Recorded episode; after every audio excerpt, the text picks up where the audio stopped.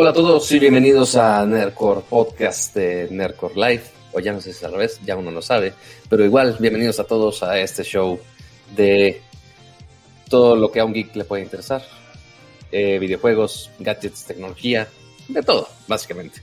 Eh, como ya saben, yo soy Pato González. Bienvenidos a todos este, a este podcast. Y espero que estén muy bien en sus casitas y espero que ya tengan su bebida, que estén cómodos para disfrutar de un largo show lleno de videojuegos, de mucho chisme tecnológico, este, pero no si antes saludar a los demás invitados que tenemos en el show del día de hoy, por supuesto, al joven productor del día de hoy, Ramsa, ¿cómo estás? ¿Soy invitado? Pues siempre eres invitado, nosotros somos invitados. a ver, es que es una casa. Algo pasó, algo pasó. No sé si se cayó el stream. Uh, ok. Se está cortando, ¿Se dice. Cortando? Algo en el chat. Se cortó, güey. ¿Cómo? Ah, ¿En, ¿En novias qué te dice? Se está. Hola. ¿Ya regresó? A ver, por favor, díganos en el chat. Según esto, aquí dice que estamos, live. Yo veo que estamos live. Eh, dije, a ver, dice, suban en internet. ¿Todo bien? ¿Sabemos configurar o no sabemos configurar? ¿eh? Ya está, pero sí pasó algo, ¿verdad? O sea, eh, digo, hay que nos digan en el chat. Dice, ya regresó. Sí, algo, algo, algo pasó, definitivamente. Este, pero bueno, ya estamos aquí de regreso. Muchas gracias, Pato, por, por la introducción. Eso pasa por, eso pasa por yo empezar el show. Ya, ves, no, estás acostumbrado, pero es, es, es, el tipo de cambios que, que, vamos a empezar a hacer en el, en el show. Eh, la intención es que cada, cada, cada uno de nosotros haga la introducción y nos vayamos ahí intercalando para que no sea yo siempre el primero en, en, salir y hacer la, la bienvenida. Entonces, eh, gracias Pato por la intro. Gracias a los que nos acompañan en, en, en, el chat en esta emisión más de Nerdcore Podcast.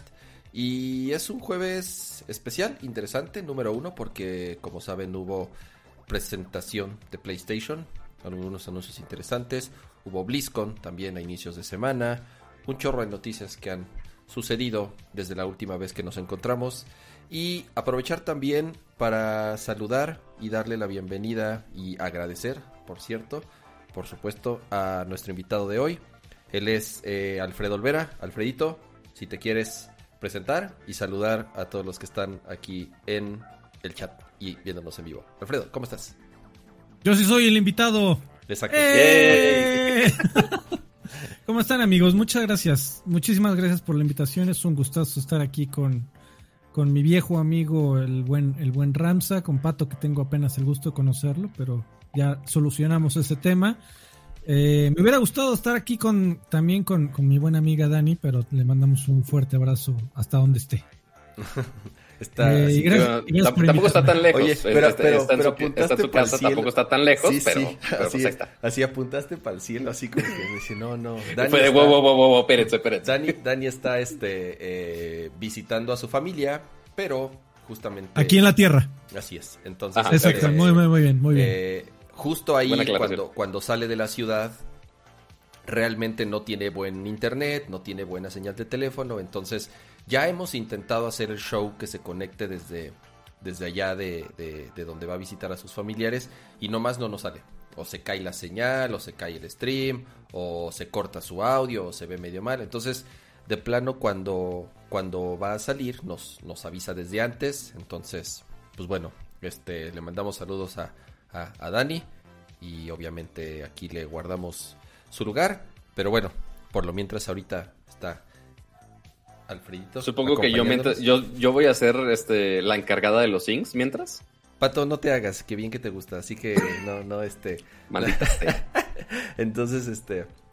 Eh, eh, lúcete, lúcete ahí con. con, así ya, ya, estoy listo para anotar sus, sus superchats. Alfredo, por acá. ¿en qué año nos conocimos? ¿Cuándo entraste a Editorial Televisa? Porque digo, si quieres, eh, eh, da un poco como de, si quieres, da un poco de tu background y yo creo que por ahí más o menos van a salir las fechas de cuando nos conocimos.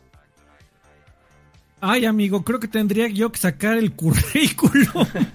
no, me acuerdo, no me acuerdo. Eh, tiene más de 16 años que yo entré a... Tiene, no, más bien tiene como 16 años. ¿Y entraste a IGN directamente? Entré, sí, mi primera colaboración fue con EGM en español, es correcto, en Editorial Televisa.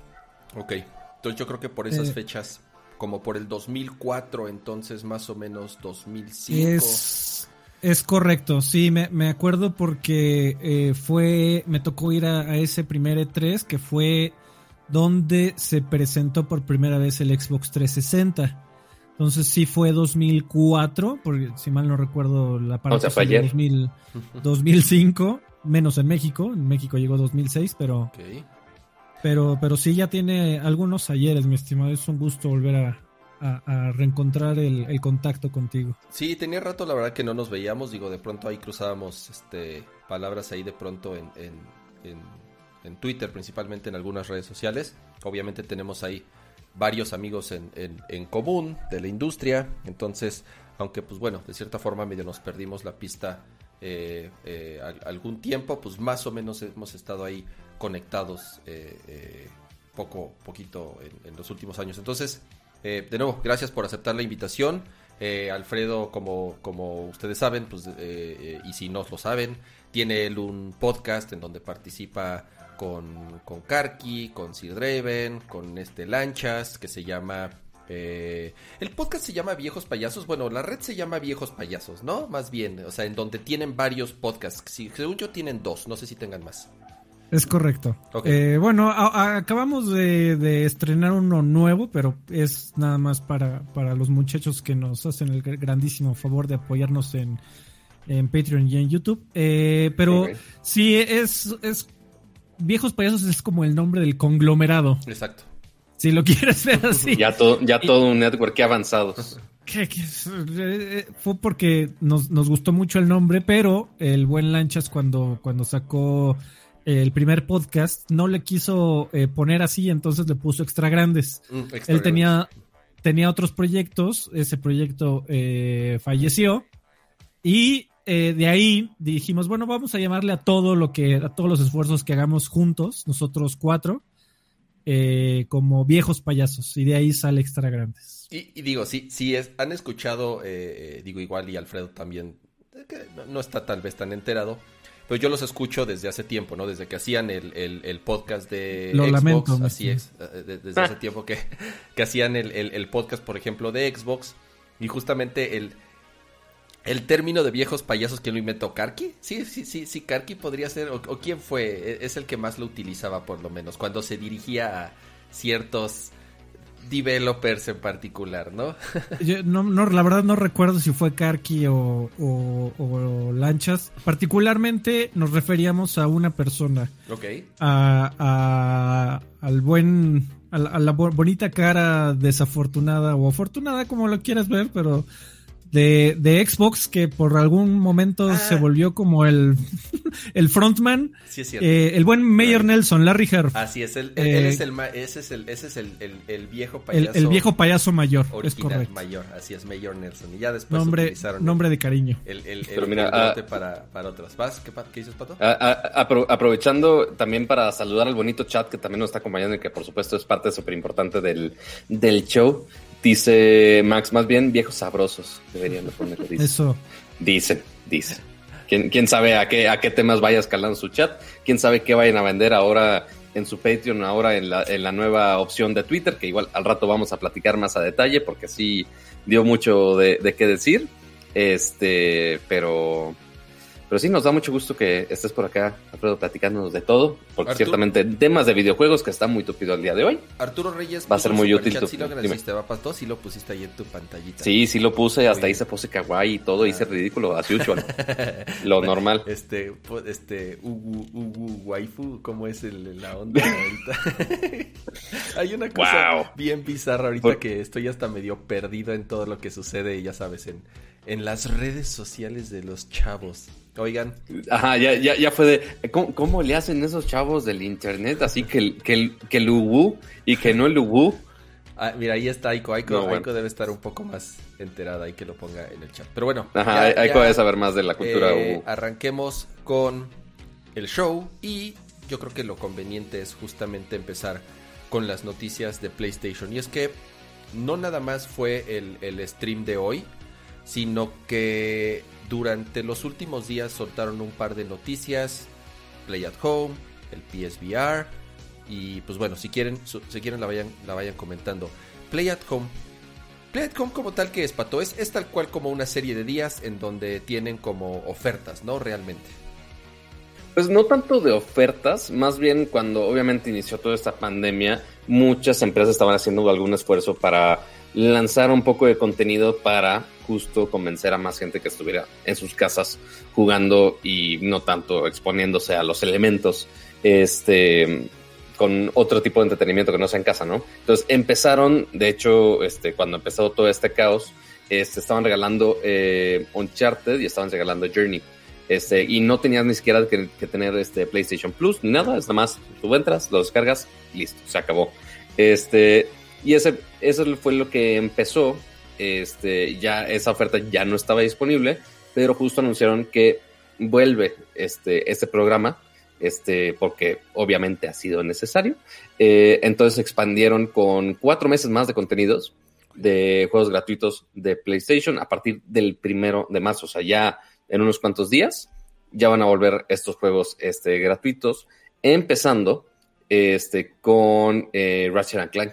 Entonces que igual no son juegos así como, como dice Ramsa, juegos raritos, este, sino que hay algunos juegos AAA que también están eh, en esta iniciativa. Así que vamos a tener cuatro meses de algunos juegos este, que están en, la iniciativa de Juega, de Casa. Por si no juega Ratchet Clank, pues bueno, va a ser un buen momento para, para descargarlo y disfrutar mientras seguimos dentro de nuestras casitas. Tampoco esperen versiones optimizadas de PlayStation 5 ni, ni nada con DLCs hiper mega cargados, pero este Ratchet Clank de PlayStation 4 va a estar disponible eh, de manera gratuita por tiempo limitado a través de PlayStation Store a partir del 1 de marzo hasta el 31 de marzo. O sea, van a estar cambiando por mes, muy similar a cómo funciona con el programa de PlayStation Plus. Este, que te dan algunos juegos gratis, pero bueno, este no es necesario este tener una cuenta de PlayStation eh, Plus. justo yo me acordé que fue el de el de el de Nathan Drake Collection, creo que así se llama, el que regalaron justo el año pasado. Pero el tema es que si no lo descargabas como en ese lapso de tiempo ya, Pelation, según yo ya ya no, Correcto. o sea, lo quitaban. Ahorita sí, o sea, ya si, no lo tienes dentro de ese lapso de tiempo, ya te fregaste. Entonces, nada más entren a su cuenta esos días, nada más, aunque no lo vayan a jugar, nada más agregan a su librería y ya después hacen lo que quieran. ¿No lo volvieron a subir? ¿Ese, el de Uncharted? ¿No lo volvieron a subir? No, por, por ahora no. Este, ah. según yo, nomás los tienen de mes en mes. Este, y ahorita ya no está disponible. Ok, entonces, pues ojo, porque si se duermen como yo me dormí, pues ya me perdí de ese, de ese juego que regalaron y ya. Sí, métete y descarga la licencia, ¿no? Tan, tan, aunque no lo vayas a jugar, aunque no lo vayas a descargar en ese momento. Sí. Sí, incluso hasta del teléfono, o sea, burro, la verdad, este que se me fue porque realmente pues era súper fácil. Como dices, aunque no lo descargues, por lo menos ya te lo, te lo compras gratis, lo agregas a tu librería y este y, listo. Dice, eh, el audio de Pato está más arriba que el tuyo, Cama. Ok, puedo, puedo subir mi audio un poco más si quieren, pero más Oh, bueno, igual yo tenía la ganancia un poquito alta, pero ya, ya, ya le va. También regalaron Journey. Journey está bueno, pero está como son es rarito. Journey es juego es rarito, pero es rarito chido. Es rarito, está chido. Lo acabé, lo acabé, lo acabas como en una hora, o sea, realmente dos horas, no sé, o sea, sí lo acabas relativamente eh, rápido. Dice, no te oyes, ok, voy a, voy a subir más, ok, voy a subirle más. Entonces, eh, dice, Aiko que realmente clames el, derecho de la noche los gritos y grites en tu casa y despiertas a toda tu familia. Casi, casi. Hay un bebé y un niño durmiendo a un lado, así que saben que no puedo. No, este, bueno, sí, no, es buena idea, amigos. Muy bien. Así que queremos que Kama siga vivo para el, resto de las transmisiones. Es correcto. Eh, hacen también el anuncio de que están desarrollando la siguiente generación de PSVR. La neta, ya saben que no es una tecnología que a mí personalmente me apasione tanto.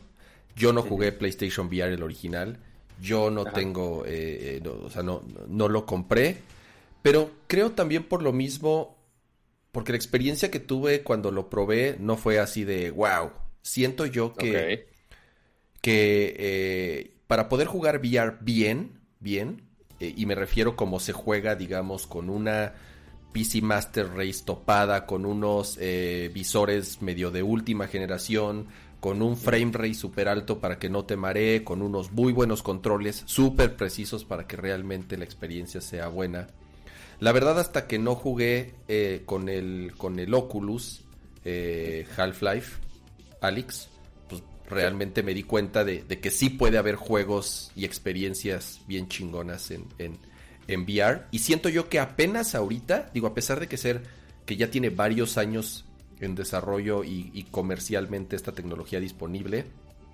Siento yo que apenas ahorita, por lo menos con los visores de una o dos generaciones para acá, empiezan a agarrar forma. Pero PlayStation, mmm, siento que PlayStation le, faltaba. VR era un juguete.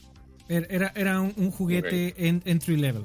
Eh, a mí me, tuve la oportunidad de probarlo. Ahora tengo un, Oculus eh, Rift de primera generación, pero pero sí hay una diferencia tremenda. Eh, la, resolución de las pantallas es, es triste. Y, eso por una mera limitante técnica de, dos factores. Precio, primero, del visor per se. Y segunda, del poder de procesamiento del PlayStation 4 original, ¿no? Ya ni, siquiera hablemos del, del 4 Pro. El tema es que eh, necesitas una buena resolución y una tasa eh, de, cuadros por segundo alta de preferencia más de 90 cuadros por segundo, y al mismo tiempo eh, visualizar dos pantallas simultáneas, una para cada ojo. Entonces, tal poder de procesamiento, pues sí se necesita una PC que se dé a respetar en el mundo del gaming y el PlayStation 4 ya para cuando salió PlayStation VR ya le fallaba. Entonces, eh, sin embargo, este anuncio pues promete, promete, eh, Sony dice que ya está comenzando a distribuir los eh, kits de desarrollo para PlayStation VR de nueva generación, lo cual también significa que probablemente no veamos juegos hasta 2022 o 2023, si apenas, si apenas los están eh, distribuyendo, pero sí pinta de que, de que aunque PlayStation tal vez no eh, lo considera un negocio fundamental para PlayStation, no quitan el dedo del renglón, ¿no? Y siguen tratando de, ver cómo le hacen y por supuesto que para ellos, aunque era un juguete y aquí lo, lo, minimice con, lo, con mis comentarios, eh, al final del día es el visor que más ha vendido. Eh, creo que... Y, tiene que ver con que no todo el mundo tiene una PC súper poderosa con puertos USB 3.0 correctos. Eh, simplemente digo, se, armaba una araña porque tenías que conectarlo, tienes que conectar el PlayStation a una caja y luego la caja salían dos cables y luego esos dos cables iban al, visor, de ahí tienes que conectar las varitas y de ahí tienes que conectar la webcam, y la cámara, el PlayStation, el PlayStation Eye o eh, como se llame. era era un show conectar esa cosa. Y aún así fue el que más se vendió porque me parece que, si mal no recuerdo, estaba como en 300 dólares. Lo cual, eh, si ya tienes un PlayStation, pues ya estás del otro lado. En cambio, con Oculus, pues estábamos hablando de 500 dólares por lo menos. Y eso es por el puro visor. Es mucha más tecnología, pero al final del día en videojuegos usualmente gana lo más barato. Sí, y, que, finalmente, perdón, ahí que Facebook bueno, Oculus y después ya Facebook, este, agarraron la onda de, oye, qué padre que tengamos los high-end, este, el visor que se conecta a la compo, Master Race y demás, pero era un nicho de mercado muy, muy, muy corto, cuando si realmente queremos empujar eh, experiencia de realidad virtual a las masas, tiene que ser algo menos complicado. Entonces ahí empezaron eh, al otro extremo, se fueron con el Oculus Go, que era vilmente como si fuera un celular en, en un visor, que me, o sea, er, yo creo que era más gimmick todavía. Este, así un par de jueguitos y, ah, ok, chido. Y ahorita con el Quest sí han dado ese sweet spot de, oye, tenemos experiencia móvil, o si quieres complicarlo, si quieres este, un desempeño más pesado, puedes hacerlo este, simplemente conectándolo por el USB-C y ya está. Y de hecho así fue como jugó Kama este, Alex con el Quest que funciona así solo. Y así ya con sus cámaras que tiene interno. Entonces no necesitas ni sensores, ni el PlayStation Eye, ni conectarlo a nada. Este, y ya si quieres utilizar la PC para los gráficos, pues nada más lo conectas y listo. Este, Entonces ahí le dieron a, un sweet spot y considerando que ahorita ya cuesta sustancialmente menos, eh, también considerando que el tal Quest 2, este, que también ha, tenido buenos reviews, o sea, simplemente una mejora de lo que ya tenían. Este, entonces habrá que ver cómo llega PlayStation con esta oferta y a ver este, si agarran alguna de las tendencias y las mejoras que hicieron los otros visores, desde el inside out tracking, este, y otras tecnologías para hacerlo más barato y que realmente esté disponible para todos los usuarios de... No sé, bueno, pues obviamente va a ser para los de Play 5 y ambas consolas ahorita de Play 5 se hace la de disco y no disco, tiene el mismo desempeño, entonces al menos no va a estar esa diferencia de, oye, nada más con el PlayStation 4 Pro y no con el, con el normalito. Entonces vamos a ver qué tan juguete o no juguete va a salir el nuevo visor. Definitivamente, eh, eh, yo creo que tienen que mejorar mucho el tema de, de la practicidad. O sea, como, hizo, como dice Alfredo, era un pedo. Cada que querías jugar PlayStation VR, conectar todos los cables y la camarita y las, las, este, las maraquitas con focos que, tenías que usar para, para poder jugar. Entonces, por lo menos lo que ellos dicen es, vamos a conectar solamente con un cable. Entonces, ese ya es como un super plus, ¿no? Ya nada más un cable.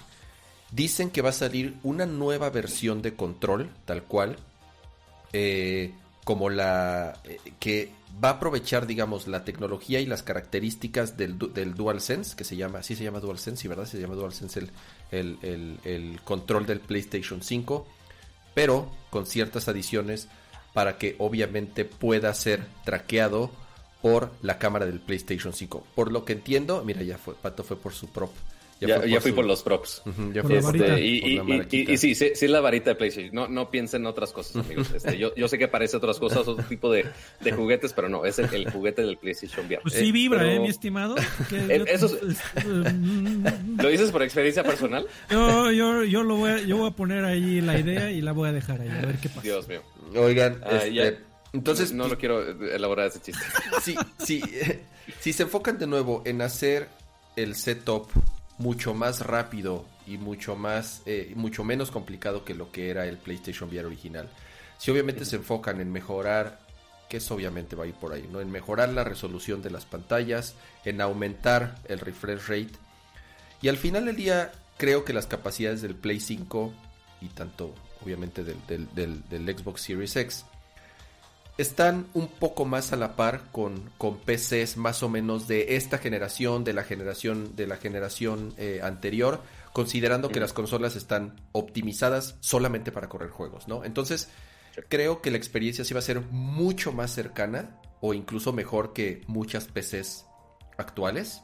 Eh, entonces, como dice Alfredo, yo creo que va a faltar un buen rato. Eh, ya dijeron que este año de plano no sale es probable que, bueno, por lo menos hay posibilidades de que para el año que entra tal vez salga el hardware y que poco a poco vayamos viendo los juegos, ¿no? Entonces, pues bueno, interesante que, que, Sony siga apostando por esta tecnología. Les fue bien con la generación anterior, o sea, realmente vendieron, vendieron bastantes, fue, fue buen negocio para ellos estos, estos visores, estuvieron agotados un, un muy buen rato.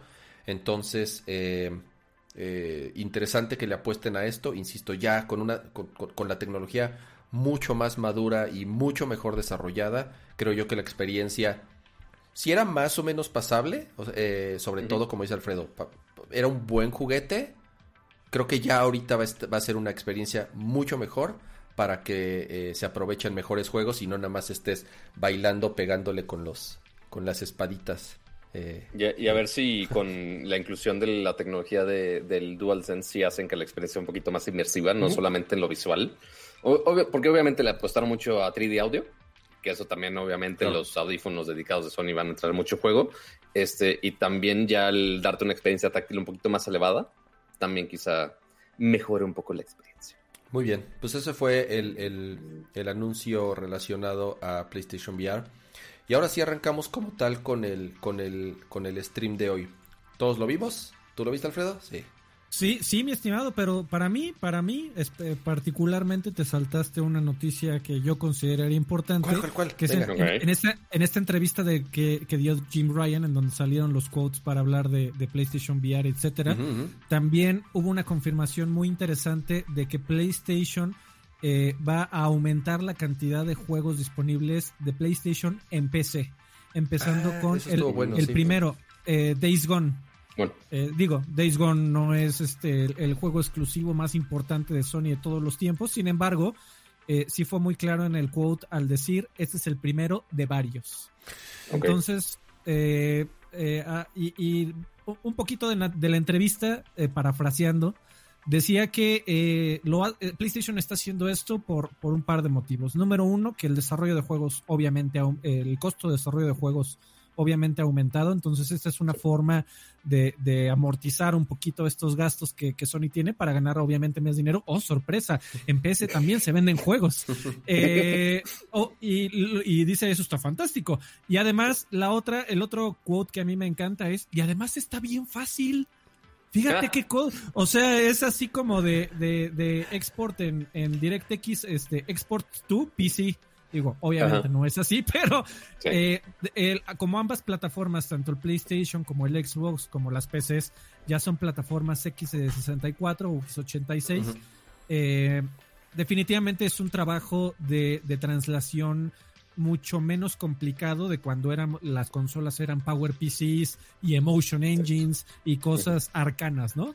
Ahora eh, es mucho más llevable. Por supuesto que tienes todavía que hacer el testing de probar varias configuraciones de hardware, tratar de que funcione con gráficos horribles para que el, el, que todavía va al, al ciber para conectarse con, la conexión más horrible. Batallaron con Horizon, Alfredo. O sea, yo creo que ahí se dieron cuenta, ahí se dieron cuenta que, que, no estaba tan, no estaba tan cagado, ¿no? Pero al, al, final lo dejaron en un buen estado. ¿eh? Yo lo, lo compré, los últimos parches mejoraron bastante el desempeño. Ahorita yo creo que ya es algo tolerable. Eh, y, funciona bien, digo, hay que bajarle un poquito porque sí trae unas opciones gráficas bastante agresivas, en, sobre todo en Ultra, pero si le bajas no funciona sin broncas. Entonces ahí viene Days Gone, eh, al parecer va, va a llegar eh, pronto, julio, si mal no recuerdo, si la memoria no me falla, y de acuerdo con Jim Bryan es el primero de varios.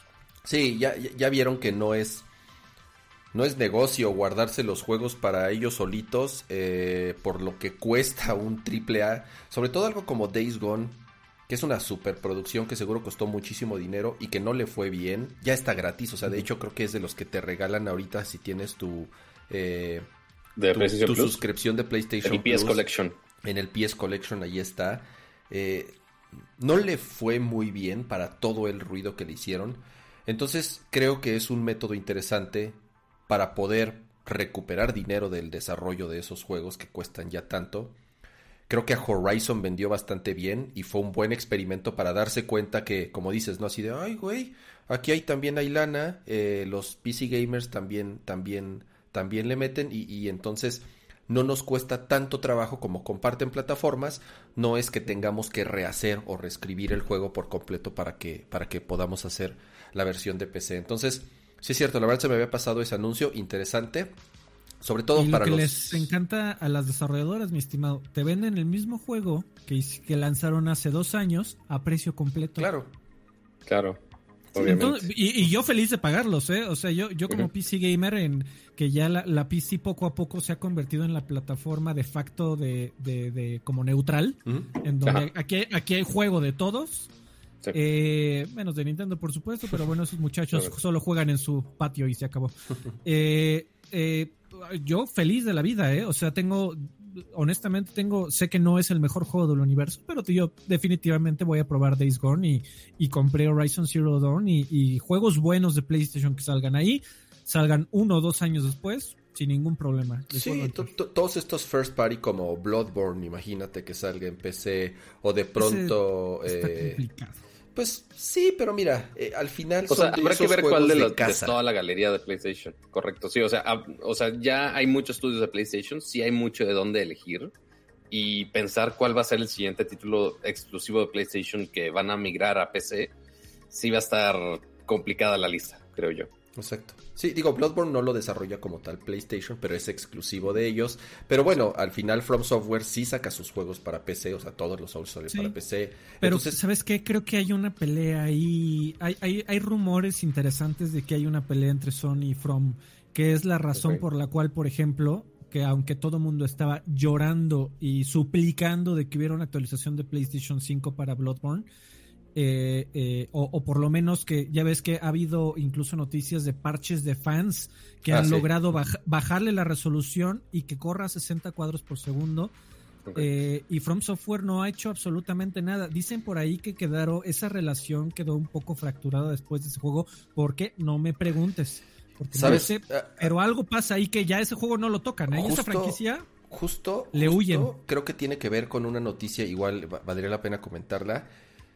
Al parecer, bueno, eh, eh, Japan Studios, este, este, eh, uno de los estudios, creo que el estudio más viejo tal cual que tiene PlayStation, Japan Studios, que ha hecho grandes franquicias como Hot Shots Golf, como este Gravity Rush, incluso también hizo unas, este, ¿cómo se llama la, de los changuitos? Safe Escape. Tiene como, como de esos nombres clásicos de PlayStation que a lo mejor en América no hacen tanto ruido, pero son como muy tradicionales. Dijo el de los changuitos y, iba a atreverme a decir Super Monkey Ball. No, es exacto. es como, exacto.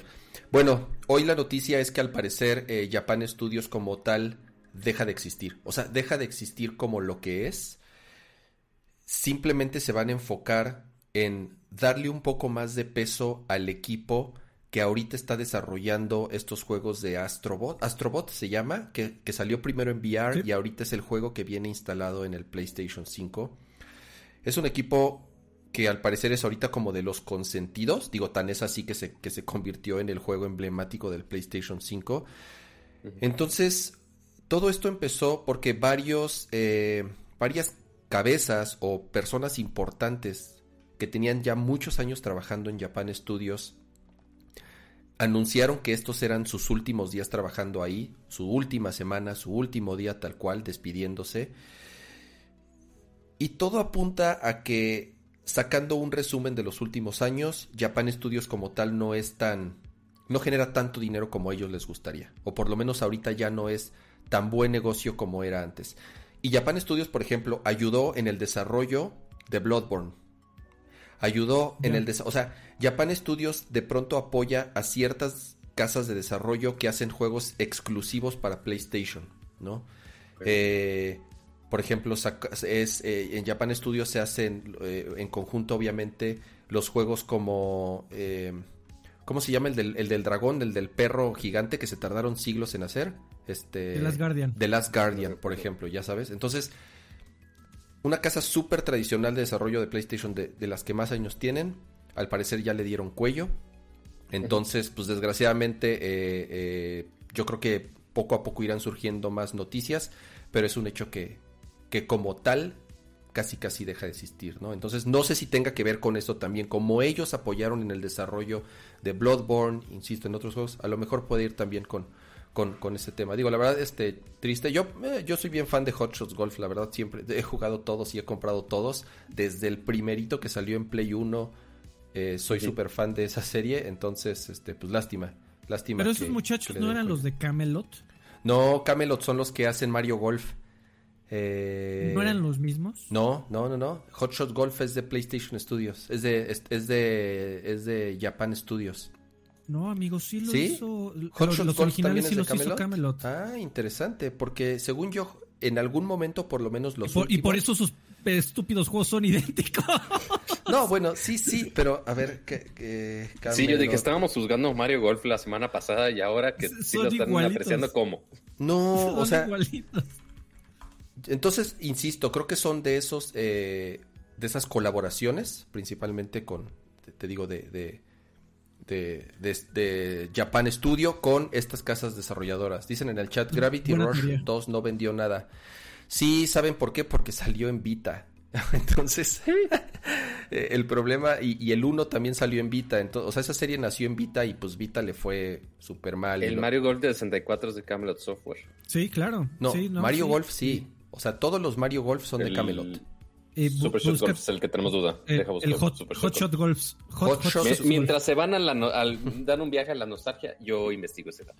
Mira, Hot Shot Ole, PlayStation Golf. Developer. Estoy en la estoy en estoy en la Wikipedia. Desarrollado, sí, tienen razón, por Camelot y por Claphans y es eh, desarrollado por por Sony y ya después los últimos por ejemplo, eh, Everybody's Golf, el 6.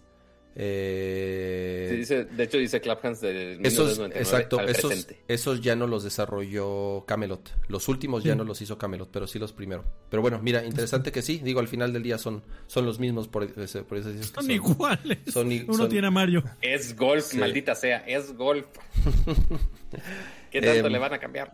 Bueno, ahora sí, regresamos y nos arrancamos con el tema del stream. Y si quieren nos vamos tal cual en orden. Aquí sí apunté, a diferencia del, del, stream de Nintendo, en donde sí me salté varias cosas que sinceramente, bueno, a mí en lo personal no me llamaban la atención.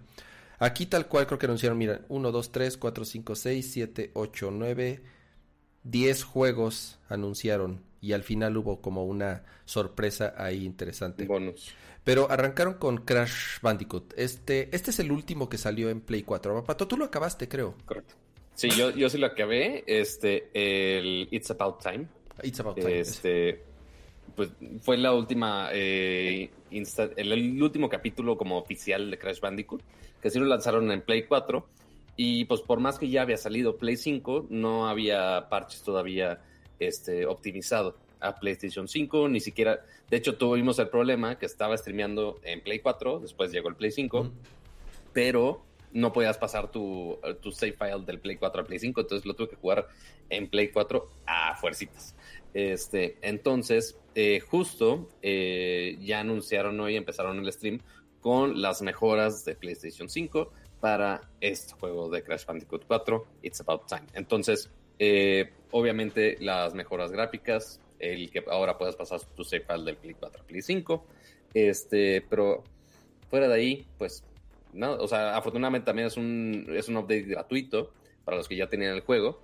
Este, 3D Audio Support, los Adaptive Triggers, o sea, ya como aprovechando todas las demás funciones que, que ofrece el Play 5, pues bueno, ya lo puedes poner en 4K a 60 cuadros este, en el Play 5, porque, pues bueno, originalmente era para el Play 4, entonces sí debe soportar los 4K. como, que no era, como que no era de esos juegos, digo, principalmente porque está desarrollado para Play 4.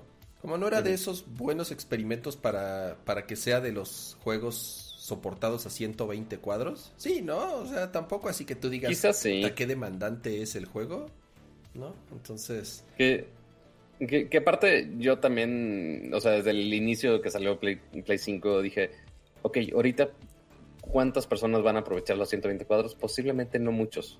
Este, desde no tener una tele este, con HMI 2.1, este, hasta no tener un juego que soporte todas las funciones, posiblemente se habrá que ver qué, qué opciones te da el juego, porque ya ven que ahorita desde Miles Morales y cualquier otro que salga en Play 5 te da las opciones si lo quieres en 4K 30 cuadros con, ray tracing o si lo quieres en 60 en otro modo. ¿Hay algún este, juego que dé ya los 120? ¿Astro lo da? ¿El demo, ¿El demo lo da o no? ¿O ni ese? Eh, según yo no. Y te diría de, ah, déjalo pruebo, pero tampoco tengo una tele con 120. Pero, este, por ejemplo, juegos... Ajá, Gears Multiplayer funciona 120. Pero de PlayStation. Pero de, ah, PlayStation. Perdón, perdón, Este, no, eh, Call of Duty sí lo soporta sin, sin ray tracing. Creo que en el multijugador. No me acuerdo si en la campaña o el, Ah, el multiplayer. algún, algún modo de Call of Duty sí lo soporta. Tienes razón, Pato. No, el, el, multiplayer. tienes razón. El multiplayer de Call of Duty, en teoría, aguanta los 240 sin ray trace. No sé. O sea, 4K, 4K 120. Ok. Digo, no, no sé. estoy, casi seguro, estoy casi seguro que sí. Sí, sí la opción. Porque, Pero igual lo, lo, verifico más al rato. Exacto. A mí me encantaría saber cuántas personas que juegan en consola juegan con un monitor high refresh rate. El Porque problema... en televisiones todavía no es tan común. Pero el problema, ¿sabes cuál es, este Alfredo? Que los, que los monitores actuales de PC no son HDMI 2.1. Entonces, entonces, y como no puedes conectarlas por DisplayPort, pues realmente no puedes, no tiene el bandwidth. Apenas este año van a salir los monitores de gaming, digamos, o sea, de 144 o incluso 240 Hz de 4K, ya con HDMI 2.1 para que justamente le puedas conectar una consola de última generación y poder mandarle high refresh rate y HDR y toda la eh, Ah, pero qué bonito se ve ahí en la caja. Este 1440p eh, 120 cuadros por segundo. De, ahí a que alguien lo aproveche a estas alturas. Sí, y las, y las teles, pues realmente apenas desde las que salieron el año pasado, o sea, la línea de Samsung de QLED, por ejemplo, la Q80, la Q90 y de LG, la CX, que son las como las de gama alta de OLED, fueron de las primeritas en, tener ya soporte de HDMI 2.1 para poder aprovechar, bueno, para poder dar mayor refresh rate y, y en teoría si el juego y la consola lo soporta. Pero bueno, ese fue el primer anuncio, el de justamente Crash Bandicoot. Eh, se actualiza para PlayStation 5. Afortunadamente, si ya lo tienes el juego, no hay que volverlo a pagar. Es un upgrade, es un upgrade eh, gratuito. Entonces, eh, bien, bien ahí. Luego, uno de mis favoritos, creo que de lo mejor, o por lo menos pinta ser de lo mejor que viene este año para Play 5. Ahorita hablamos que tan nutrido viene la librería. Pero se ve súper bueno y se llama Returnal. Eh, este es el que hacen los que eran de Dead Space. Si es este Alfredo o no es este. O hay, hay, uno que están haciendo los desarrolladores que eran de Dead Space. Ah, sí, este el, Este, no me acuerdo, pero ahorita Alfredo nos dirá. Pero no, el, sucesor espiritual de Dead Space no es este. Según yo, hay, hay otro. Es otro, ¿verdad? Bueno, este igual se parece un chingo a Dead Space. O sea, Este está igual en el espacio. Es una mezcla de Dead Space con Alan Wake. A mí, me, a mí me pareció eso, porque entra de pronto como a una onda de que está alucinando y de pronto está en su casa y de pronto está en el espacio. Entonces, ¿qué es Returnal? Returnal es un juego de acción como tal, de una chica como astronauta eh, eh, en una misión espacial, termina ahí en un planeta alienígena. Eh, es un juego muy rápido, muy fluido, con chorro de armas, monstruos gigantes, pero que tiene la particularidad como de estos roguelike que están eh, proliferando mucho en PC. Que si te matan, el mundo como que se vuelve a generar y cambia todo de lugar y cambia el diseño del lugar. O sea, realmente nunca es igual el juego. Eh, tienes como... Muy, muy al estilo que está ahorita de moda con Hades o Binding of Isaacs, que, que, es justo cuando mueres, cambia el mapa, te, te cambia de orden, entonces vas eligiendo como tu propia historia de cómo vas este, poniendo upgrades y, demás. De hecho, yo tenía la idea de, con, al menos con la temática, que iba a ser un, un de hecho, un poco más como Dead Space y del espacio, pero más de, terror el asunto. Pero no, el gameplay, que, que, bueno, habíamos visto Returnal nada más el, el nombre, no habíamos visto mucho gameplay, ya que afortunadamente sí podemos ver bastante más gameplay. Y es súper, súper, súper rápido, este, totalmente de acción, que eso sí me sorprendió y que no se ve nada mal. Está muy bien puesta la temática, los gráficos también se ven muy bien puesto, este, todos los ambientes. Este, y sí, totalmente un, gameplay muy distinto a lo que estaba esperando. Este lo está haciendo una compañía que se llama House Marquee, que son una compañía finlandesa que probablemente la recuerdes por eh, un par de títulos eh, muy PlayStationescos, uno que se llamaba Resogun y otro que se llamaba Next Machina. Eh, Resogun era un shooter, si no me equivoco. Es correcto. Sí, era un, un, sí, era un shooter 2 de yo no lo jugué, pero decían que estaba, estaba chistoso. A mí lo que me llama mucho la atención de Returnal es esta eh, justificación dramática que le dan a la historia de, de muy a la onda de Day After, After Tomorrow. ¿Se acuerdan de esta película de Tom Cruise y... Sí. Se me fue el nombre. De, la, de, que Tom Cruise, la historia es que se muere una y otra vez. Y, sí, sí, sí. Edge of Tomorrow, creo que se llama. Edge of Tomorrow, tienes toda la razón. Sí, Day After, Tomorrow, es una del, del de apocalipsis. Ajá, sí, sí. Eh, no, no, no, The Edge of Tomorrow. Eh, que justamente eh, te pone la idea de que, ok, una vez que mueres, te quedas con toda la experiencia de, ya más o menos sabes qué hacer. Ahora aquí, al ser un por naturaleza un roguelike, te van a cambiar, y te lo dicen en el trailer, todos los enemigos, las posiciones, la forma en que te atacan, etcétera. Sin embargo, parece que sí hay una parte de la historia en donde te van explicando por qué eh, no, no, nada más de vuelves a aparecer ya como videojuego, ¿no? Sino de, la chica está muy consciente de que murió, regresa. Y eso qué significa para su historia, eh, e, esa justificación dramática a mí me llama mucho la atención. Sí, está, está padre. Te digo que de pronto me, me, dio como una onda de narrativa muy similar a la de Alan Wake, porque está narrando, ella está narrando lo que sucede y de pronto entras a una casa y hay cortes muy cañones entre lo que ya pasó y lo que apenas está pasando. Entonces, eh, Digo, yo soy súper fan de Alan Wake, me encanta eh, eh, ese juego. Y ah, eras tú. Tú eres el fan de Alan Wake. Era el único, yo era el único fan de Alan Wake. No, no es cierto, ahí tiene, tiene, tiene, un nicho ahí de... de Está bien, es que mira, soy fan de los juegos de Remedy, entonces ahí sí no puedo, no puedo hacer mucho. Este, ¿Te gustó Quantum Break? Es creo que el que menos me ha gustado de todos. Ok, ok. Ese, a mí sí me gustó, sí lo jugué completo. Sí, ok.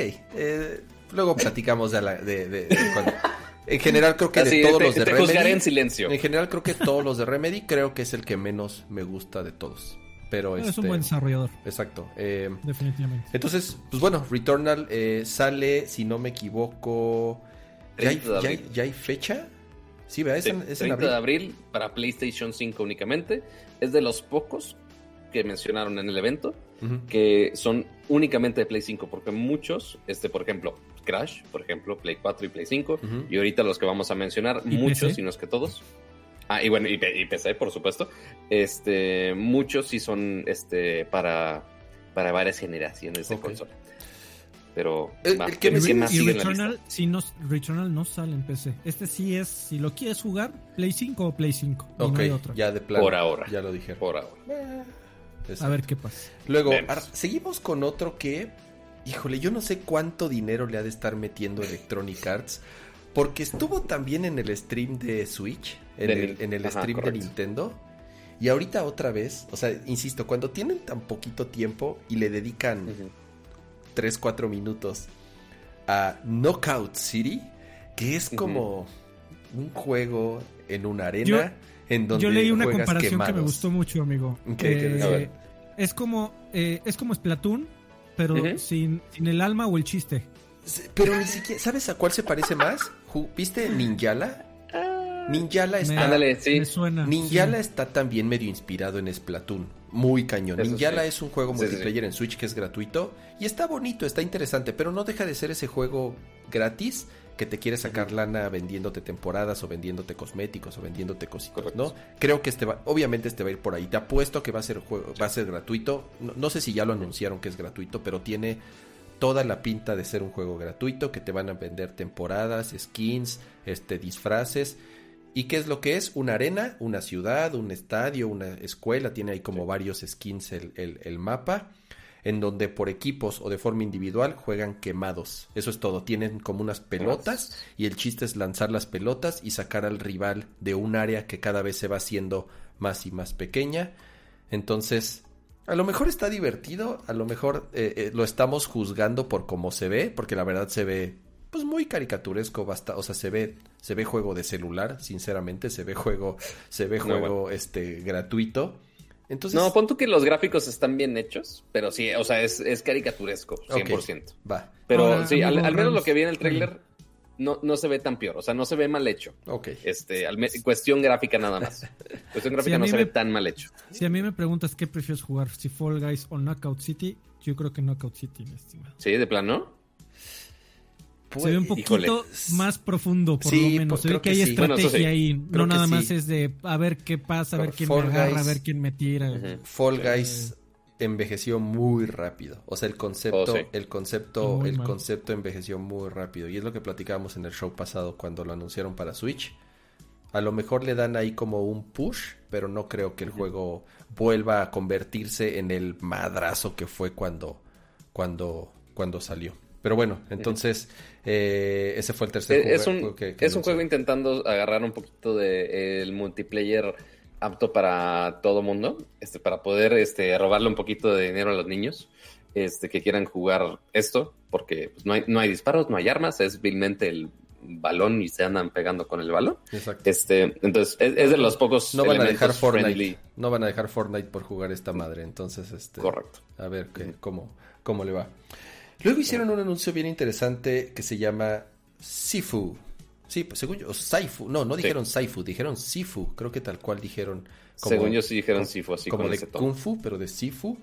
Eh, es un juego de acción como tal. Miren, tengo aquí el. de- de- denme chance de, de copiar aquí el. Me voy a ir a, a la vista del, del browser. Eh, Igual voy a. Voy a ir haciendo el truco de. Alfredo, de- en, en- en Que, el- que según en- yo PlayStation no nos hace tanto de todos. Uy, según yo. no me va a dejar verlo sin. sin este confirmar tu sin edad. confirmar mi edad, no me digas, eh, va a estar súper no Ah, bueno, que- pero mira, te voy a pasar, te voy a pasar con todos los, este, ¿cómo se llama? Los links individuales. No, ni pongas tu contraseña ahí porque todo el mundo está bien. Sí, exacto. Este, pero no, están, están los trailers individuales en vez de todo. todo el ah, thing. ok, mira, vamos a hacer eso. Este, pero mira, mientras carga eso, este, está muy interesante este juego de Sifu. Igual, es el único de los pocos juegos que no habían dicho absolutamente nada. La mayoría ya teníamos el título y hasta ahorita mostraron gameplay o similar. Pero Sifu es totalmente nuevo. Mostraron un trailer de gameplay que se ve bastante atractivo. No esperaría alguien viendo este trailer de, ah, oye, sí, juego Next Gen así hiper mega potente o que Pero sea como el, por el el ejemplo del poder ¿no? gráfico de esto. Dime. Pero como por el estilo visual, más bien. Creo que por la Ajá, dirección correcto. de arte no es así estúpidamente detallado. Pero está padre, está, está, está chido el, el, el, el estilo de. El estilo gráfico, por lo menos.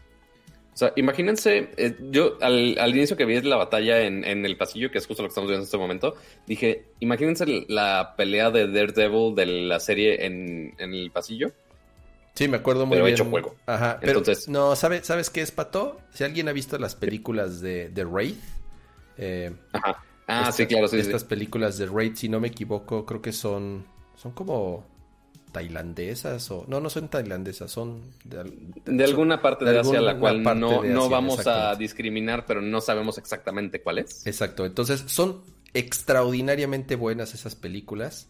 Eh, mira, es una, también en el chat dicen, es una referencia a Old Boy. Sí, justamente Old Boy tiene una escena muy similar a, a un pasillo muy cerrado en donde se lleva una pelea. Pero son estas películas con, con, pele- con peleas, con coreografías súper chingonas Sí. y súper rápidas y súper violentas. Vean esas de The Raid también. Me recuerdan Sí. muchísimo tal cual eh, eh, a esas películas. Entonces, insisto, eh, hay una temática interesante por alguna razón. Si se fijan, el protagonista va envejeciendo muy rápido. Eh, Supongo tiene que ver, obviamente, algo con, con, con, con la historia. Entonces, eh, de nuevo, no sé si eso como tal sea gameplay o sea como cinemáticas o una Es mezcla lo que de yo iba a decir, que si, si se mueve y se juega eh, con ese tipo de animaciones y de la manera tan fluida como se mostró en el tráiler, yo, yo estoy ahí día uno, ¿eh? Sí, Si- Sol, si, si exacto. realmente se juega así, wow. O sea, porque Pero- también vemos otros juegos que sí tienen algunos tipos de combates que son bastante coreografiados o que son muy vistosos. De repente si vemos, no sé, cosas como los juegos de Arkham de Batman, que sí hace su combo ahí hiper mega locos y que los tira en el aire. O sea, puede hacer toda una faramaya con eso. Pero el que sea eh, bien coreografiado, que se vea bien coreografiada la pelea, que sea fluida y que no se vea choppy, no es fácil de hacer. Este, y a ver cuántas variaciones pueden tener para que realmente no te canses de, de esas peleas a los, a los dos niveles. Exacto. Este, pero al menos de cómo, de cómo se ve en el trailer, súper fluido. Sí. a o sea, y eso que el trailer está ahorita a 1080 60 cuadros, pero híjole, si este juego podría soportar 120, híjole, se vería Es como, es como el juego perfecto justamente para, para llevarlo a 120 cuadros, por, por la velocidad Correcto. que tiene y por, por el estilo. En teoría, sale este año, o por lo menos dijeron 2021, entonces quiero pensar que por ahí de las fechas de 3 tal vez nos, nos hagan una, Podría ser. una muestra más.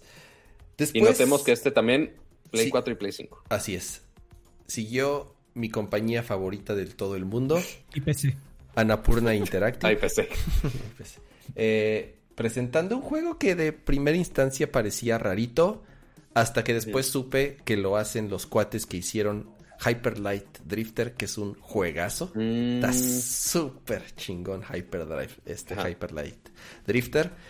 Eso sí, explica el esquema de colores. tiene todo el estilo, se mueve súper rápido y que es como un plat- es como un juego de plataformas, ¿no, Alfredo? ¿Qué, qué, qué es Solar Ash? ¿Qué te, o sea, que, sí, sí es un juego plataformero, ¿no? Eh, sí, ah, está como de modita este eh, de estilo de, de, de juego. eh, de hecho, hace unos meses salió uno muy similar que se llamaba Ghost Runner. No sé si lo tenían en el, en el radar. Eh, ¿De qué se tratan ese tipo de juegos? De, de, de no detenerte, de jugar con el ritmo del juego y siempre ir a máxima velocidad y con eh, acción súper estilizada. Eh, creo que eso es lo que estábamos viendo eh, con el thriller de Solar Ash, eh, que es un juego, sí, como dices, de plataformas, pero que eh, ponen cierto énfasis en que nunca te detengas, en que trates de hacerlo lo más rápido posible y que te veas bien haciéndolo. Y es, parte de, la gracia del juego. Me hizo mucho recordar de verdad a, este juego que tiene unos meses de haber salido Ghost Runner, que también es como er, en ese momento era cyberpunkesco con una espada. Ah, pero es uno como visto desde arriba, ¿no? No, este era en primera persona. Ok, entonces no, no es el que yo pensaba. No te preocupes, mi estimado. Pero, el punto es no detenerte, hacerlo lo más rápido posible y que sea acción súper estilizada y por supuesto con los gráficos, como dices, muy similar, muy, muy similares de, de estos muchachos que se me acaba de ir su nombre del estudio desarrollador. Sí, no me acuerdo, no, me acuerdo el nombre tampoco, pero son los que hicieron Hyperlight eh, Drifter. Eh, eh, súper recomendado. ¿Qué dices, Pato? Que, que, al inicio cuando vi el trailer, o sea, no me acordaba que eran los de Hyperlight Drifter pero dije que se parece al de Sayonara Wild Hearts por el, todo este esquema de, color super neón. Pues también es este, Yanapurna, te digo que esos güeyes siempre... Ah, también es Yanapurna esos También es Yanapurna, sí, sí, pues es, o sea, sí, si no tiene acá un estilo visual, este... Locochón, no bien loco, exacta, exactamente. Mira, ahí está el estudio, se llama Heart Machine. Es correcto. Heart Machine de Anapurna Interactive. Entonces, ese, si no me equivoco, creo que también sale este año. Así que... Eh, 2021 a Play 4 y Play 5. ¿Y Alfredo? PC. Y PC. Yes. Exactamente. Bueno, eso no lo dijeron, pero muy seguramente vas a creer. Ahora, esta... esta déjame confirmo. Sigue esta, sigue esta madre de, Alfredo, dilo tuyo. Yo no fui, tampoco. Dios mío.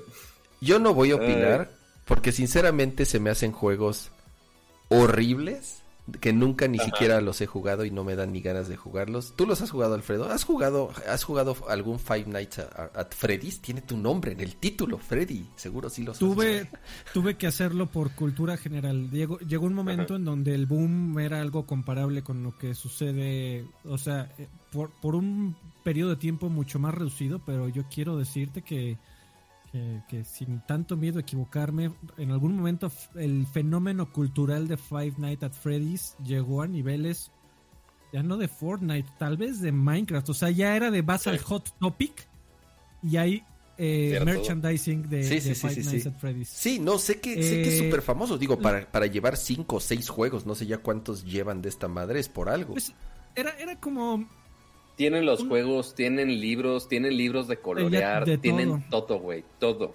Era como mi primer, yo, yo lo consideraría mi primer gran juego de sustos. Así como de mi alegría. Ajá. Eh, para para aquellos que están entrando a los videojuegos.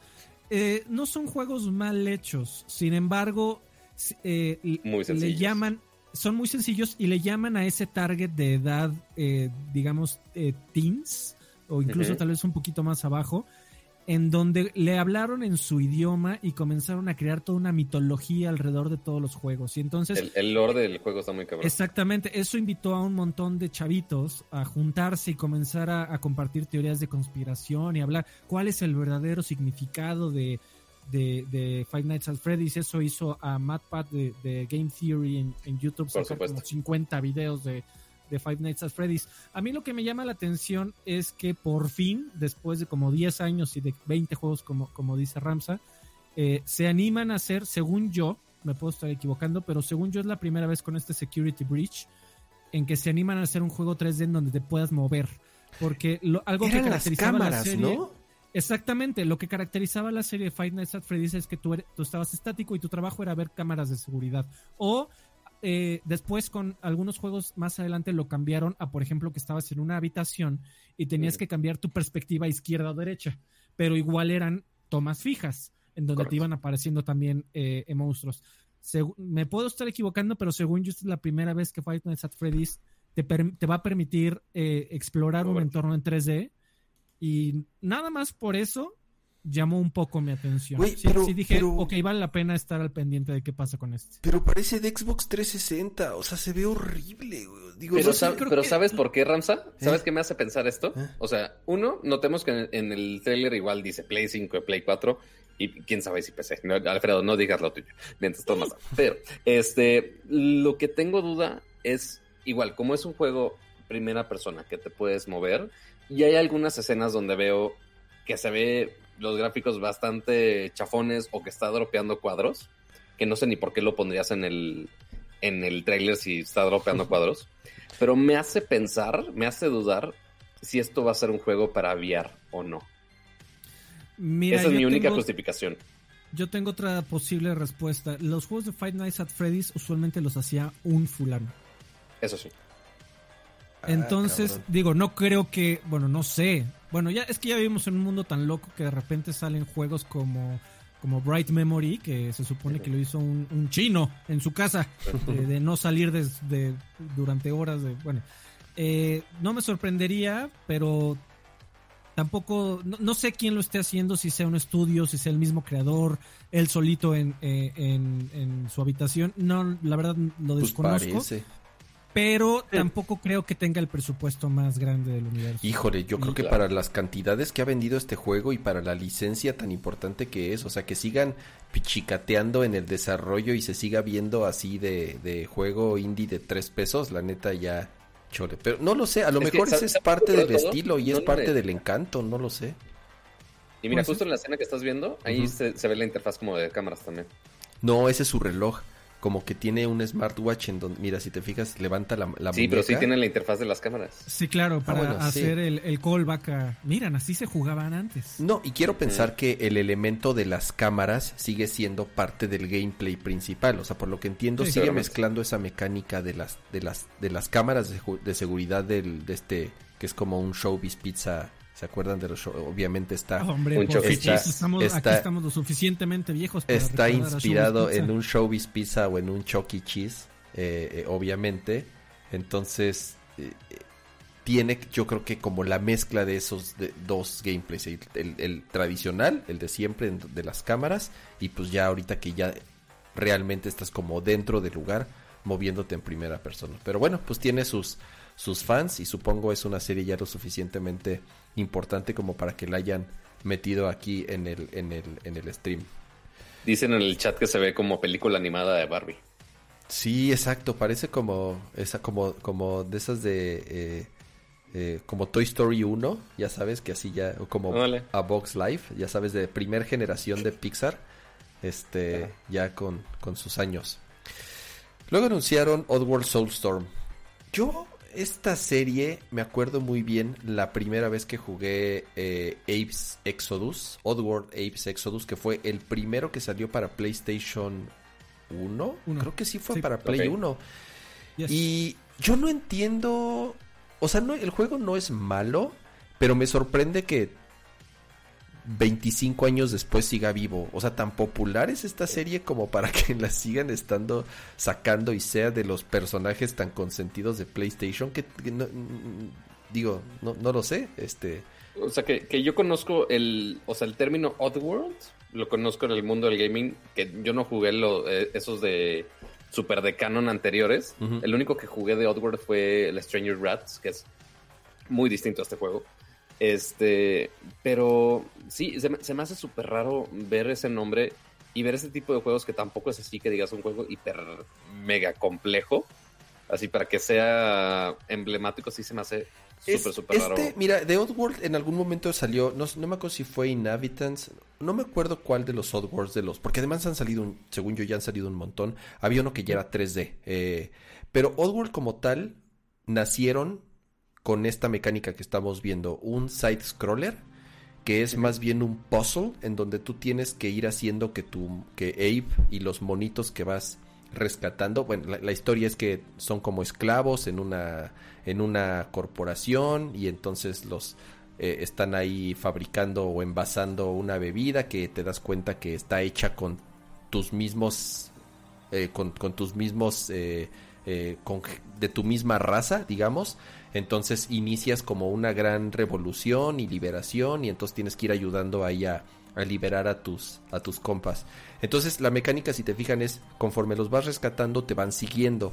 Y mientras te van siguiendo, tienes que ir resolviendo puzzles, tienes que ir eh, moviendo ciertas cosas en los escenarios para poder seguir avanzando. es esto? Es exactamente una onda así pero obviamente están estos las los los malos que, que son estos bichos raros ahí que, que, están armados y si te ven suenan las alarmas y te atacan. Entonces son de esos juegos también mucho como de prueba y error prueba y error prueba y error. Te matan y vuelves a empezar en la misma habitación. Te matan y vuelves a empezar en la misma habitación. Entonces por lo que vi aquí en el video como que regresa a esa mecánica original entonces, este Grupo Salinas de Game, dicen, donde quieres liberarte de la esclavitud de su corporación. Entonces, Dios mío. Eh, pues insisto, no sé, ¿tú jugaste alguno, Alfredo? En PC, estos sí han salido en PC, creo que casi todos. Queríamos que el PlayStation fuera real, pero no tan real, amigos. Tranquilos, tranquilos. Eh, fíjate que no. Eh, jugué, yo también jugué eh, el Stranger's World en, en, el Xbox original. Ok. eh, y, y, párale de contar. A mí, a mí también si me preguntas por qué esta serie sigue existiendo, no te sabría decir. Y nada más quería decir que mi parte favorita fue que en la presentación el desarrollador dijo, eh, sí, este juego es como, como otros que has visto eh, en dos dimensiones, pero que tienen elementos en 3D. Pero no nos gusta decir que es en 2.5D. Nuestro juego es en 2.9D. ¿Qué óvole? No. ¿Qué significa eso? ¿Quién sabe? Pero dos son 2.9, más. Mamila. Tiene más teraflops. Tiene no, más teraflops y más, y más des. Ok, Oye, pero sale, sale gratis el 6 de abril. ¿Es gratis? Sí, dijeron 2.9D. Eh, es gratis para PlayStation Plus. Ah, ok. okay. Bueno, bueno como dicen los regios gratis hasta las puñaladas. Entonces no es tanto pedo. Es correcto. Este, pues es un puzzler ahí para los fans de los puzzles. Muy bien. El, eh, el siguiente juego eh, creo que es uno de los que más hizo ruido en Oh, un, sí. justamente, creo que fue en un State of Play donde lo presentaron por primera vez, que esa vez no fue más que una eh, cinemática. Ahí te hablan, Pato, en el chat. Muchas gracias, Noé. Ahorita eh, eh, Pato te hace tu dibujito y, y, tu- y también manda tu saludo. Pusieron un Pero, super chat, en- Pato. Neta, no, no, no, ¿por qué no ¿No me lo apare- Ah, ves? ya, ya ¿Ya lo apareció en restream, ya apareció en restream. Ok. Ya, ya, ya, espérenme. Eh, entonces, e- esa vez lo único que mostraron fue una cinemática súper bonita de, de, de Kena, la, la protagonista, más o menos ahí en, como en un bosquecito. Entonces sí, pues dejó obviamente muchas dudas de qué se trataba, de qué era. Y ya por fin ahorita ya mostraron, además de un poco más de cinemáticas, un poco más de la historia, ahora sí ya eh, gameplay. Esto me recuerda, o sea, la veo y de inmediato me recuerda a la película que va a salir de Pixar ahorita, la de, ¿es, ¿sí es de Pixar? La de Ajá, Raya, Raya, sí es Raya, ¿no? Ryan ¿Se the? Dragon, algo así, ¿no? Se ve como que súper igual, o sea, es una niña ninja, una onda, a lo mejor no, no he visto bien el Creo, trailer. creo que se copiaron el copy. Sí, de los- de los exacto. dos. A lo mejor ahí no, no, no he visto a detalle el tráiler de, de, de, de, de Pixar y eso que sacan el anuncio cada rato. Pero luego, luego me... Hay, hay escenas que me, me podrías poner escenas de este tráiler de Kina y me lo pones en el tráiler de, de Pixar y está bastante similar, ¿eh? Sí, sí, te digo que sí son como igualitos. Y mira, tiene toda la onda como de película de Pixar y los personajes y el, eh, el estilo visual y todo.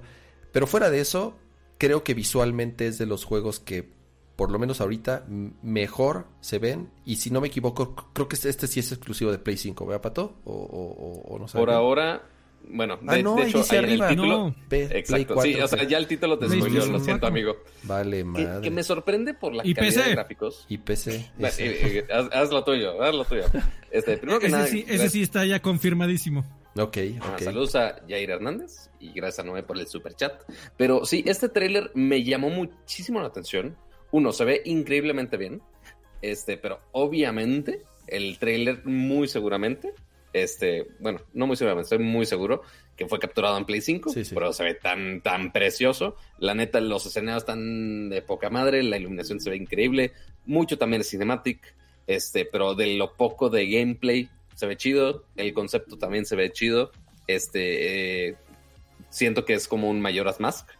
Ahí al, al final del trailer se pone una máscara rara y se transforma, quién sabe en qué, ni cómo funciona la historia, pero luce muy, muy, muy bien. Mezcla entre elementos de. Es muy celdoso. Parece ponerlo. Horizon Zero Dawn. Eh, si jugaron Horizon Zero Dawn, si se fijan como el estilo de pelea con el arco que cuando apunta se pone en cámara lenta, trae como un báculo ahí este eh, que es con el que ataca igual eh, similar creo yo a, al estilo de lo pelea. arco en slow motion también lo hace Zelda. Eh, todos lo hacen, creo que... ¿Sabes qué referencia me gusta más, estimado? Te voy a dar dos que, que, inmediatamente saltaron a, mi mente al ver el último thriller de Kena, Bridge of Spirits. primero Fable, y sobre todo específicamente Fable 2 que eh, Fable 2 tenía una mezcla entre juego de magia a larga distancia y melee con la espada, muy muy similar a lo que está haciendo esta chica con su báculo. y voy a sacar una referencia aquí súper extraña que probablemente nadie conozca, pero eh, había un juego para Xbox original que se llamaba Sudeki. También ah, tenía muchos muchos elementos de RPG también con un combate que dependía mucho de melee a, a larga distancia para con magia, utilizando un báculo precisamente. Eh, me hizo recordar esos dos juegos. Ah, yo también estoy súper prendido, mi estimado. Eh, eh, agosto 24, fecha de salida para este año. Y, se ve, se ve bello. Yo también, con, como dice Pato, yo estoy igual con, con mis reservas porque los pedazos de gameplay que mostraron fueron muy bien seleccionados. Se mm, nota leguas que estuvieron súper cortados en el momento más espectacular y duran un segundo. Exacto. O sea, sí, eh, eh, sí me gustaría. Es, más Fade to Black que, un tercero vea, que muestren más gameplay y entonces ya. Pero, pero por lo que llevamos visto, tengo las orejas eh, prendidas, paraditas, pues, para ver qué más sale de, de Kena. Sí, es de los juegos creo más esperados en, en, en, en, este año, insisto, desde que lo mostraron por primera. Mira, por ejemplo, esa escena que voy a poner aquí en el video dura dos segundos de cómo se cómo se ilumina y cambia el escenario, o sea, las partículas, la iluminación, las texturas, todo se ve tan fregón que es donde nos hacen dudar. Eh, híjole, esa ya no la sabemos, o sea, cuando muestran los trailers y, y, y, te pintan todo así de que se ve espectacular y se juega espectacular, a la mera hora sí aplicas el meme de expectativa y realidad cuando cuando ya lo no les va a pasar no les vaya a pasar un cyberpunk Exactamente, como dicen en el chat, sigue siendo un juego medio indie como tal, o sea, no es un estudio, no es un juego triple A, no, no creo que se considere un juego triple A como tal, eh, ni por el tiempo que lleva en desarrollo, ni por eh, el estudio que lo está haciendo, entonces, pues bueno, eh, por lo menos tenemos buenas expectativas y, y ojalá las, las cumpla. Luego mostraron Deadloop. Deadloop, aquí sí también estoy medio desconectado, principalmente por quien lo hace. No soy muy, muy fan de. Eh, ¿Dishonored? Pues es que no, Dishonored no me gustó, la verdad, lo intenté. Y los juegos de Bethesda tampoco soy. O sea, fuera de Doom. Eh, ¿Y Elder Scrolls? No soy tan fan de, de, los... Bueno, ignorando el de 76, pero todos los demás. No, no me gusta. Al contrario, Fallout eh, se me hacen como los juegos más pinches yankees del mundo con, con los sistemas de... Son? Con los sistemas de disparo más... Eh, parto de su encanto. Exacto, pero y además se ven feos, entonces, este... Eh, no lo sé, no, insisto, no es muy... Me recordó mucho, igual tú Alfredo lo jugaste, me recordó mucho a un juego de PC muy viejito que se llama No One Lives Forever. No sé si, no sé si jugaste No One Lives Forever. Por la estética, por la época en la que está como ubicado. Obviamente muchas referencias a, películas de James Bond. Incluso este eh, todo el trailer del juego es una, es una oda a, la música de James Bond, a los intros de James Bond, a, a este, eh, insisto, a la época en donde está situado. Pero híjole, insisto, como que los juegos de, de Bethesda de pronto se clavan mucho en ciertas mecánicas y abusan para mí como de ciertas mecánicas como en Dishonor, creo yo, en donde se vuelven de pronto medio, para mí un poco eh, repetitivos. Entiendo que los juegos tal vez tengan como sus fans y, seguro son buenos, pero yo sinceramente no, no, no puedo decir mucho o no espero tanto de Deadloop porque no, no es no son juegos de una casa que sea como muy fanático. Mira, Arkane es una es un estudio muy interesante que ha hecho cosas buenas y cosas malas como cualquiera, pero sin embargo, sí mencionar eh, que lo que hicieron con Dishonored 2 y la, la libertad de game de, de, modo de juego que te permitía ese, ese título eh, era digno de admirarse. A, la fecha me sigo encontrando videos de, gente que trata de hacer la muerte más espectacular o la secuencia de muertes más espectaculares. Eh, y las hacen precisamente en Dishonored, que son tipos que avientan 20 shurikens al aire, pero así al cielo. Se les avientan, matan espadazos a un par de tipos, y justo cuando ya tienen al último tipo enfrente, caen todos los shurikens encima de él. Eh, de verdad que te, permitía, te permitía eh, mucha libertad y es precisamente lo que, lo que promete Deathloop. Eh, al haber hecho, sido hecho por el mismo estudio de, Dishonored, pues promete ser un juego y también muy al estilo con lo que mostraron en el trailer y que ya habíamos visto un poco, esta parte de que puedes teletransportarte rápidamente en distintas partes del, mapa, como lo acabamos de ver. esta parte mm, como de, casi de parkour que tienes también, que también vimos en, Dishonored. Eh, eh, al final del día es, un juego que promete darte muchas opciones de combate para que cada encuentro se convierta en tu, en tu salón de juegos y tú decidas cómo solucionar cada uno de los combates. Desde ese punto de vista me parece muy atractivo. La otra razón por la cual me parece muy atractiva es, para ese momento es muy probable que ese estudio ya sea de Xbox. ah, me claro, pregunto si, si pondrás este juego que promete ser una gran exclusiva de PlayStation y el primer logo que te aparezca es Xbox Game Studios. estaría, sería un buen podría estar muy interesante. sería un buen detalle. Estaría cagado. Me daría, risa probablemente a, mí y a Ramsa nada más en el mundo, pero a nosotros nos divertiría mucho.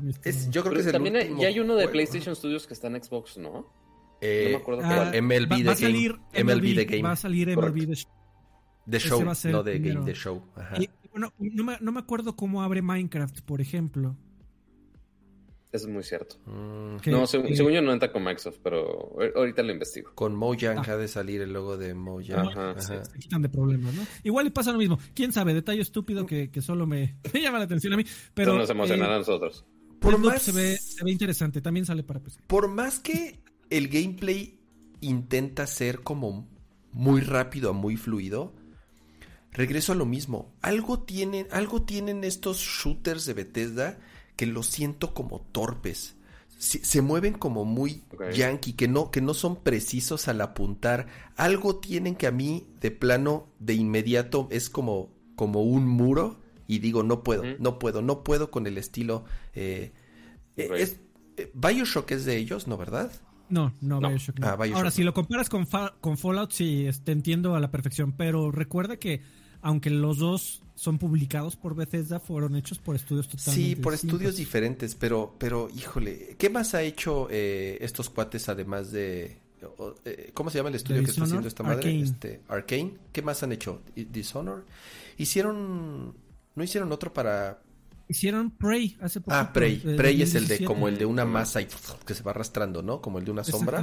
Ese, tampoco me gustó. Igual lo intenté jugar en PC y me pasó lo mismo, no, algo, algo tienen que, que como tal no me, no me deja. Pero bueno, eh, ese fue... A ver qué tal. Como tal, el, el último juego, digamos... No, ¿cómo? Anunciado antes de... Estás, olvidando del...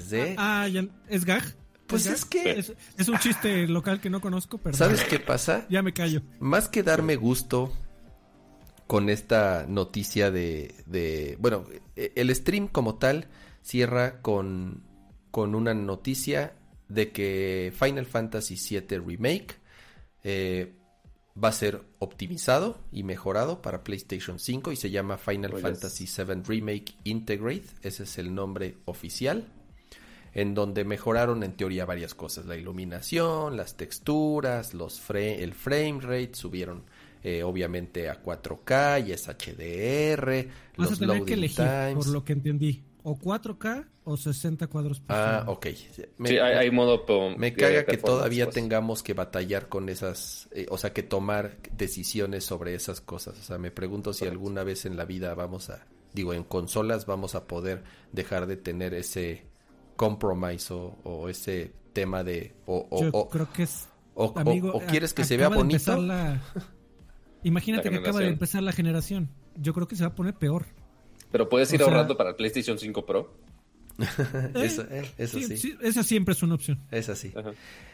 Ahora, ¿cuál es mi tema con, con, con, con esto?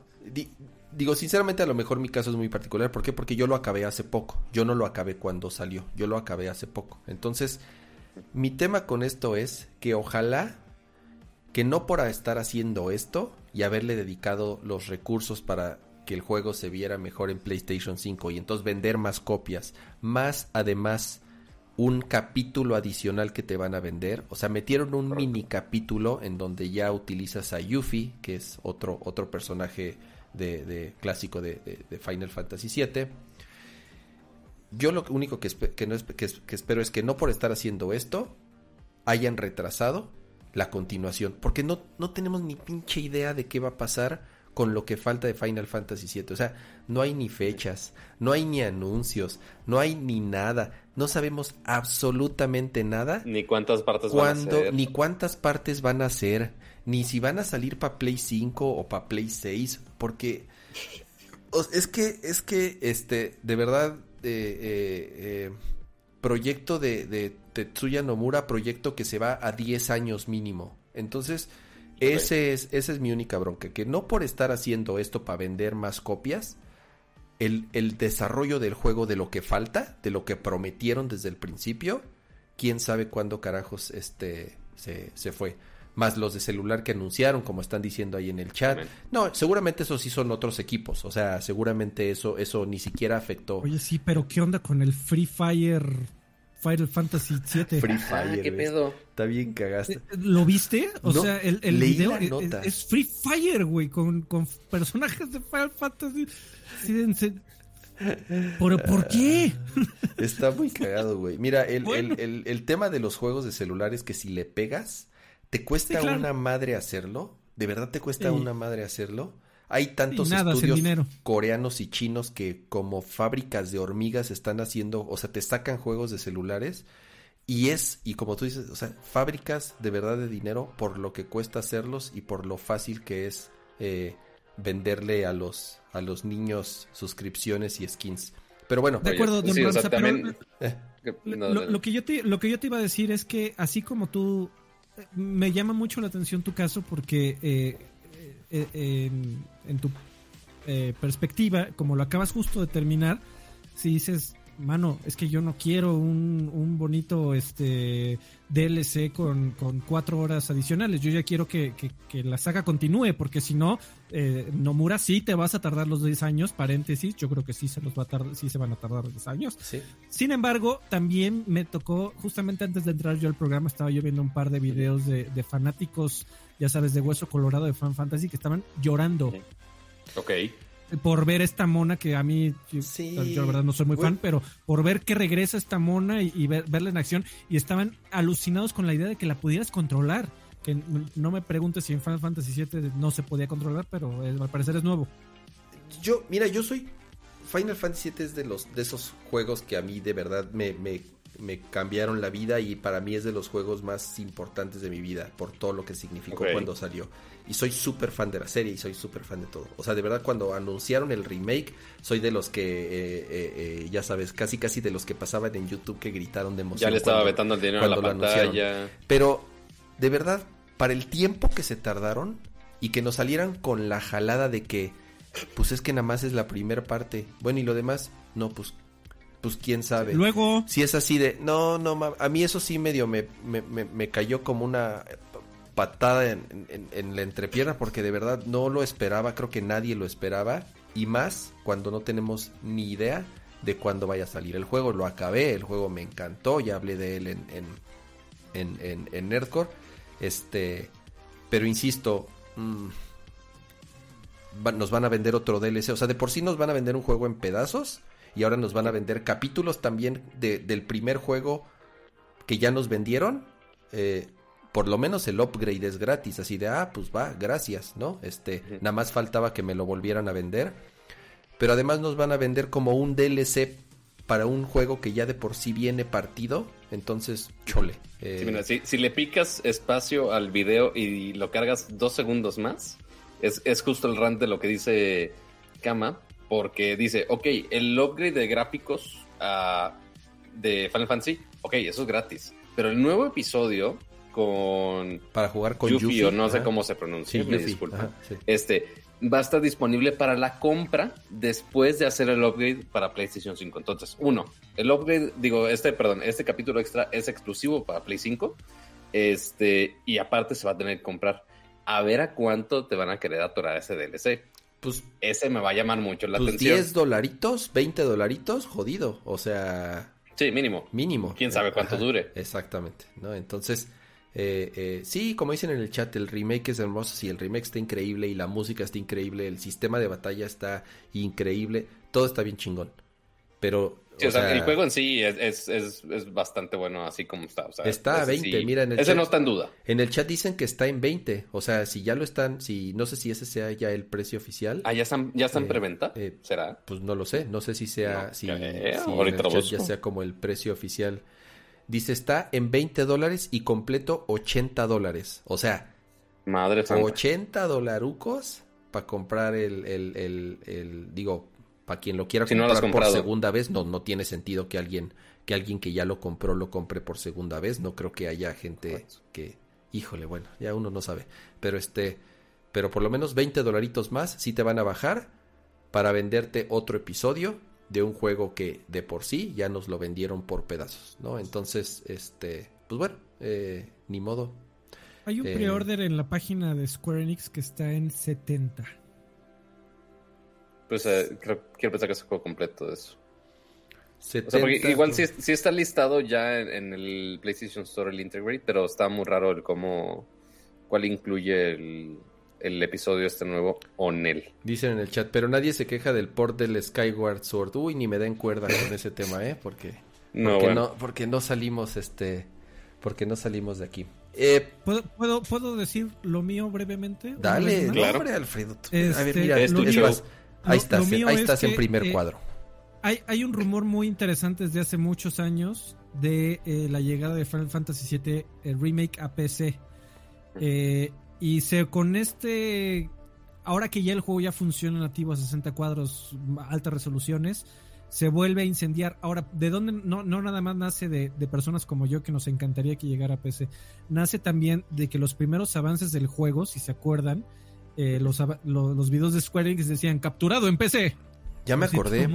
y después arreglaron los trailers. Así de, ¿cómo que? ¿PC? Y después editaron los trailers. Y salió la noticia de que cuando le preguntaron así, duro y directo Square, ¿va a salir en otros lados? Eh, decían algo similar a, este juego es exclusivo de PlayStation, por lo menos hasta un año. Entonces, en abril se vence esa exclusividad. Y este eh, DLC y esta nueva versión está planeada para junio. Ok. Entonces, como que se están ahí alineando los planetas. Eh, yo, en lo personal, Final Fantasy VII es un juego que he intentado jugar como 20 veces. Es de su importancia y su relevancia cultural. Para mí era muy importante probarlo. Eh, le he metido como a, cachos como 10, 15 horas nunca terminó de enganchar conmigo, aunque en mi defensa voy a decir que nunca han enganchado en general los RPGs japoneses.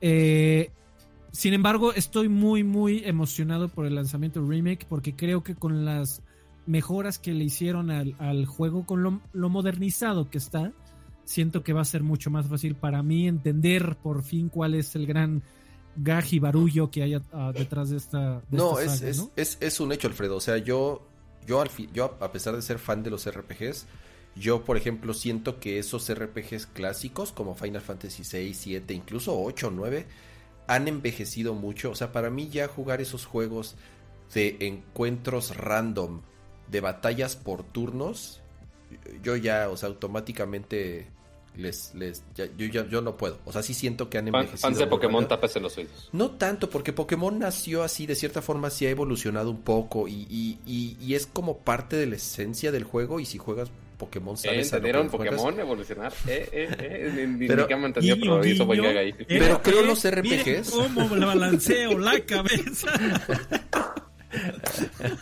Ay, qué chingo. Para que quede claro, eh, sobre todo Final Fantasy, a partir del, del 10 se podría decir, pero ya se empezó a notar más en el 11, 12, 13, sobre todo 14 y 15, y ahora con el 16, ya han cambiado mucho los, los, los modos de batalla, ya son mucho más ágiles, ya son mucho más rápidos, ya no hay como encuentros random, sino que ya ves los, los enemigos en, el mapa. Eh, son más como ya RPGs de acción como tal, a diferencia de, por ejemplo, Dragon Quest, que sí se ha mantenido como en una línea mucho más del JRPG tradicional, que sigue siendo como más de turnos y aún así han evolucionado. O sea, tú juegas el Dragon Quest el 11 que salió hace poquito y tú juegas un Dragon Quest de los clásicos, incluso hasta el 5, 7 de los, de, por ejemplo, el, el, 7 o el 8, no me acuerdo cuál salió para Play 3. De pronto siento que, que han envejecido eh, o que se sienten como no tan modernos. Hay gente que le encanta y le sigue fascinando esas batallas randos por turnos y estar grindeando por horas y horas y horas. Más vale malo por conocido. Y es válido, exactamente. Pero yo sí, a mí me encantó, por ejemplo, que el remake de Final Fantasy VII sí haya cambiado esa mecánica de batalla y se haya un juego mucho más ágil, mucho más rápido, sin perder como la esencia como tal de ser un RPG japonés, pero por lo menos eh, eh, distinto en, ese tema de, de las batallas por, Ahí, sí fue un remake, remake, no un port y copiar toda la dinámica exactamente, todo, sino que sí reinventaron un poquito el juego, lo updatearon para la completamente y se siente como un juego moderno, no se siente como un juego viejo retrabajado como tal, ¿no? Entonces, este eh, Oye, mi eh, estimado, ¿y tú, tú que eh, si eres fan del juego, viste el otro juego que va a salir para celular que es como un remake o de-make raro? Algo. Es, como el juego de PlayStation 1, pero con medio gráficas de PlayStation 4, pero solo en las partes de la de combate. Algo, leí y vi unas y vi unos screenshots, pero la verdad ya no le puse raro. mucha atención de qué se trata. También ya mí automáticamente juego de celular. Eh, no letra. Ah, y, todavía falta hasta 2022. Ah, Así que sí, sí, sí. No, yo, tiempo. yo no juego en teléfonos. Entonces, yo automáticamente, así sea una serie que me encante, yo, de plano veo que sale en teléfono y digo, ve. O sea, los Monster Hunter que, ah, para teléfono, ve. Oye, ¿qué tal? Para teléfono, ve. Entonces, no. Lo eh, vamos a jugar en Aircore Gaming en algún momento. Te voy a forzar a jugarlo. Híjole. eh, ya está amenazado este muchacho. Pues así terminó el, el, stream de Play PlayStation State of Play. Se llama. Play. En general, conclusiones, Pato, ¿qué te pareció? ¿Qué, si le puedes dar como una calificación, así como hablamos del, del, de Nintendo y al final dimos como un me, o si estuvo chingón, cumplió, no cumplió, en general, ¿qué te pareció? Pues sí me dejó chafeando un poco. O sea, porque obviamente, o sea, el hecho que hayan lanzado muchos que son para este año, ok, fine. Pero literal de esta lista, uno, fueron muy pocos. Y creo que quizá uno o dos que yo digo, ok, sí los voy a comprar y sí los voy a jugar. Este, lo del Final Fantasy, pues, ok, se agradece. Este, el, el upgrade, pero, o sea, también el upgrade de Crash, upgrade de Final Fantasy VII. Ok, pues ya los jugué y, ok, quizá le puedo dar otra vuelta ya con, con los gráficos mejorados. Este, Canes sí me interesa mucho. Este, pero fuera de ahí no, no, no vi algo que dije, ah, no mames, estoy hiper mega emocionado, pues ya jugarlo, ya, ya, ya, ya, ya. Tampoco he llegado a ese punto. Entonces, se me hizo un, un anuncio bastante safe. Este, no, no muy llamativo, no con franquicias tan grandes de dentro del mundo de PlayStation. Este, pero siendo que nada más pasable, así muy, muy, muy, muy a la segura, creo que le jugar. Alfredo, ¿qué te pareció a ti en general el stream? Y, más como observador por fuera, porque pues realmente no tienes Play 5, ¿verdad? O sea, no, no eres usuario de Play 5, ok. No, no, no, no. Mi, mi, novia tiene un PlayStation 4 que la verdad me da mucha pereza ir a jugar porque está hasta el... Ay, como si tuviera yo una mansión, ¿no? Hasta la sala. Este, no, eh yo la verdad lo, como, como dices, Kamal, lo veo como un observador de, de, más bien a ver qué sale en PC y por eso es que estaba yo interrumpe, interrumpe, lo lamento. Eh, pero porque sí me, a mí me llama mucho la atención saber qué es lo que, lo que voy a poder jugar en, en mi computadora, que maldita sea me salió cara. Y la sigo, la seguiré pagando durante todo el año. Eh, sí, a mí me, me, me, me agradó. Eh, creo que de repente a los gamers eh, que no están como eh, tan al pendiente de cómo funciona la o cómo se desarrolla la industria de los videojuegos, y no los culpo, ¿eh? porque ah, por, supuesto que a todos nos encantaría que en el último Nintendo Direct hubieran anunciado un nuevo Mario Kart y un nuevo, y un nuevo Metroid y un, y un nuevo eh, Star Fox y un nuevo F-Zero y un y aquí nos hubiera encantado ya ver God of War y nos hubieran ya eh, The Last of Us 3. Lo entiendo. Somos seres humanos y queremos todo y lo queremos ya. Sin embargo, eh, los eventos de las compañías de videojuegos que están hechos para la primera mitad del año siempre son para, usualmente, son para darnos, eh, a menos de que sea un, un, evento tan importante como el lanzamiento de una consola. Si es un evento de principios de año, va a ser para mostrarnos juegos de la primera mitad del año. Ergo, van a ser juegos que sí van a estar entretenidos, pero ninguna compañía en el universo saca sus títulos más importantes en verano. es históricamente la peor eh, temporada para sacar un videojuego. Todo mundo, por supuesto, que se los está guardando para noviembre, diciembre y para presentar juegos eh, o eh, un adelanto de juegos realmente importantes que están destinados para salir en octubre, noviembre, diciembre, ahí está junio y ahí está julio y ahí están las fechas justamente de, de bueno, de lo que antes era E3. Vamos a tener eventos, les prometo que para esas fechas de junio y julio, para realmente recibir los hard hitters, tanto de Nintendo como de Sony como de Xbox. Eh, ahorita los eventos que hay, sé que hay mucha expectativa, sé que ya nos tenían casi un año sin un evento similar, pero si ponías correctamente tus expectativas, yo creo que nos dieron lo que esperábamos, que son títulos interesantes que llenarán esa primera mitad del año, una que otra sorpresilla para el próximo año. Eh, pero fuera de eso, creo que cumplió y, y, a mí me llama mucho la atención este Kena, por ejemplo, definitivamente y eh, Resident Evil a ver qué pasa con él y, y, Sifu a ver si realmente eso que mostraron en el video es como se juega.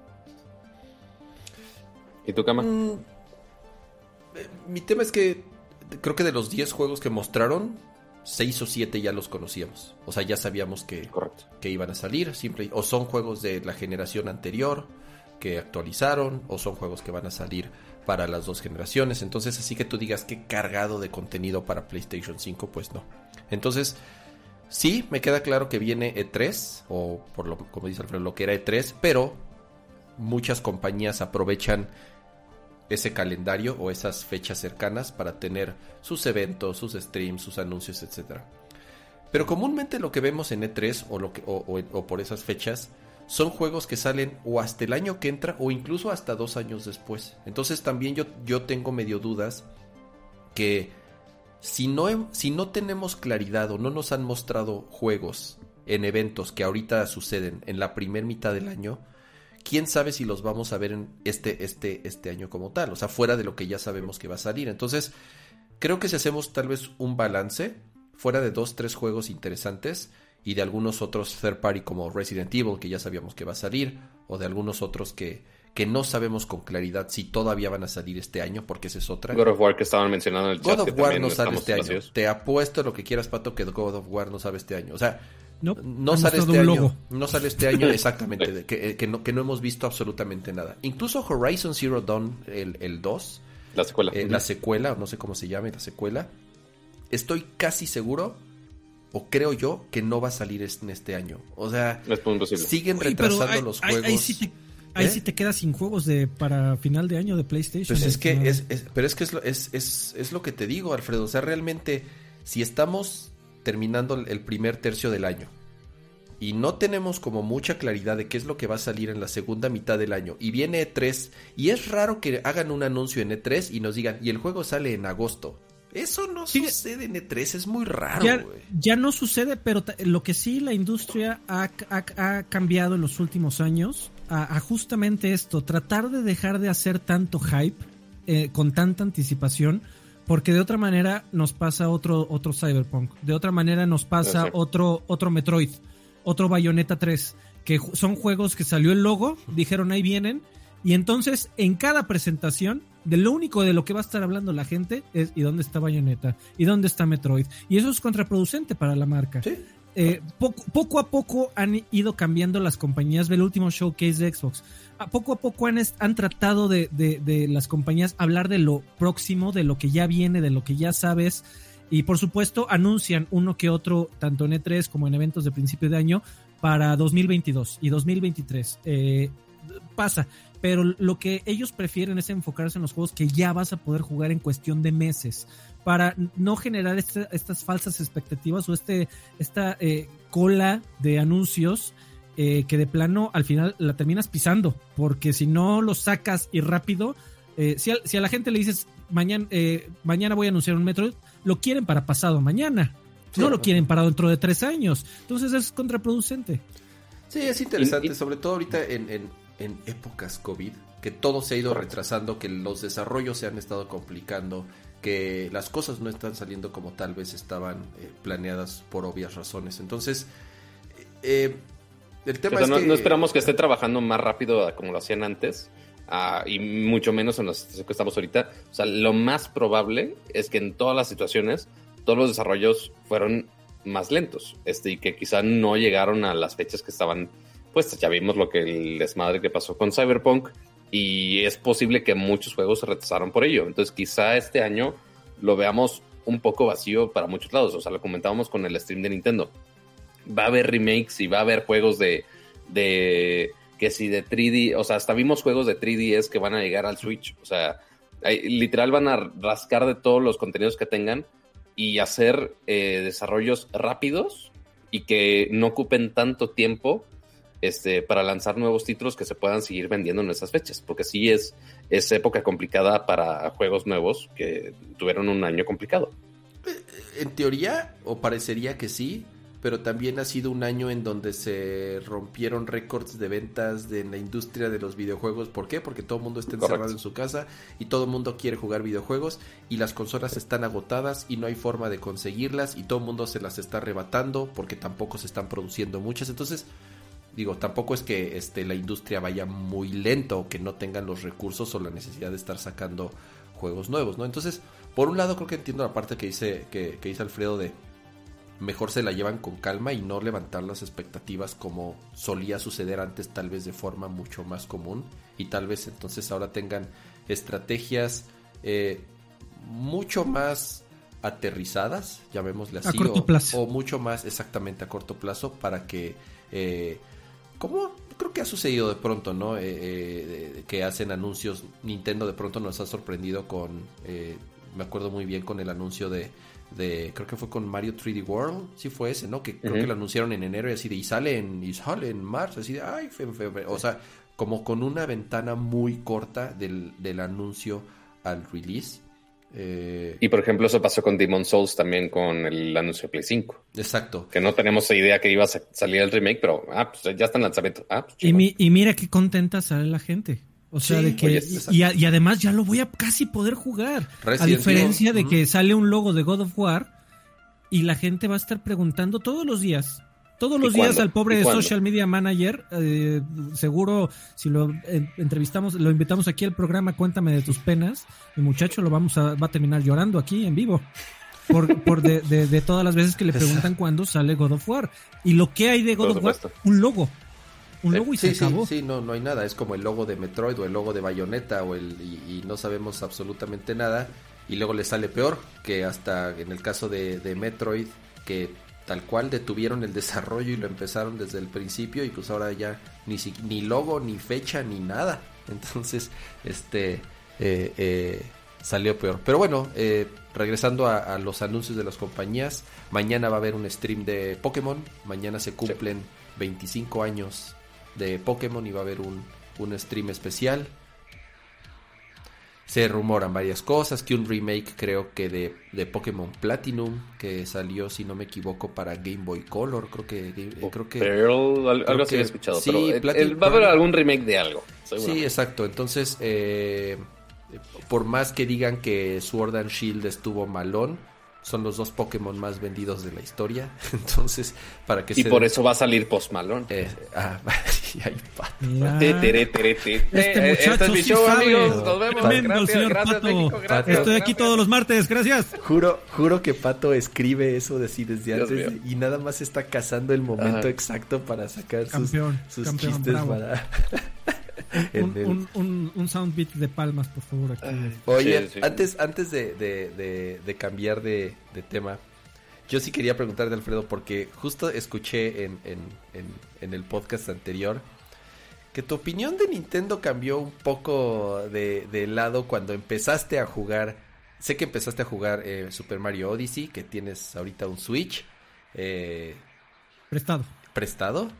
Y, y, de pronto, incluso hasta dije, ay, Alfredo está defendiendo el remake de, de este, de, el de Zelda que van a hacer, casi casi, o, después de, después de, lo que pasó también con lo de Mario, que yo también me quejé igual que tú con el, con el remake de 60 dólares de, ni siquiera remake, con los emuladores de 60 dólares es que esa es la diferencia, mi estimado, con el, con el discurso que tuve con, con el lanzamiento de, Mario, que por cierto, si te interesa esa madre, se supone que la van a tumbar en las próximas semanas. Corre y cómprala, no, me pregunten por qué, nadie entiende, no te preocupes. Eh, eh, para mí cambió el, discurso porque son, son dos estrategias distintas, afortunadamente. En una, eh, por el 35 aniversario de una de las sagas, posiblemente y cuestionablemente la saga más importante de los videojuegos. Punto. Super Mario Bros. 35 aniversario. ¿Qué hicieron? Te voy a vender tres emuladores sin absolutamente nada de trabajo. Absolutamente nada de trabajo. Y te lo voy a vender como la gran colección. Ah, y el punchline nada más tienes como cuatro meses para comprarla. Y después porque después las voy a, después las voy a tumbar. ¿Por qué? ¿Quién sabe? Aquí afortunadamente no la anunciaron con bombo y platillo. Simplemente dijeron, ¿saben qué? ¿Quieres volver a jugar Skyward Sword? Aquí va a estar. Ya, no es, no es un asunto de mira el trabajal que estamos haciendo por el 35 aniversario de Zelda. No, simplemente lo vamos a volver a poner a la venta. ¿Lo quieres comprar? Vas. 60 dólares. Se, se acabó. O sea, sí, eh, ah, desde, ese punto de vista, como lo dije en el, otro programa, para mí es muy importante y, debería de ser, ojalá todas las compañías, debería de ser una, prioridad, que es algo que yo he aplaudido mucho últimamente de Xbox, que, que, todos los juegos que tienen su catálogo, para bien y para mal, eh, para inflar los números de Game Pass si quieres, de decir, mira los 400 mil trillones de juegos que tenemos, está bien, para mí es muy importante que todas las compañías tengan mucho cuidado en que un juego siempre esté disponible para su compra.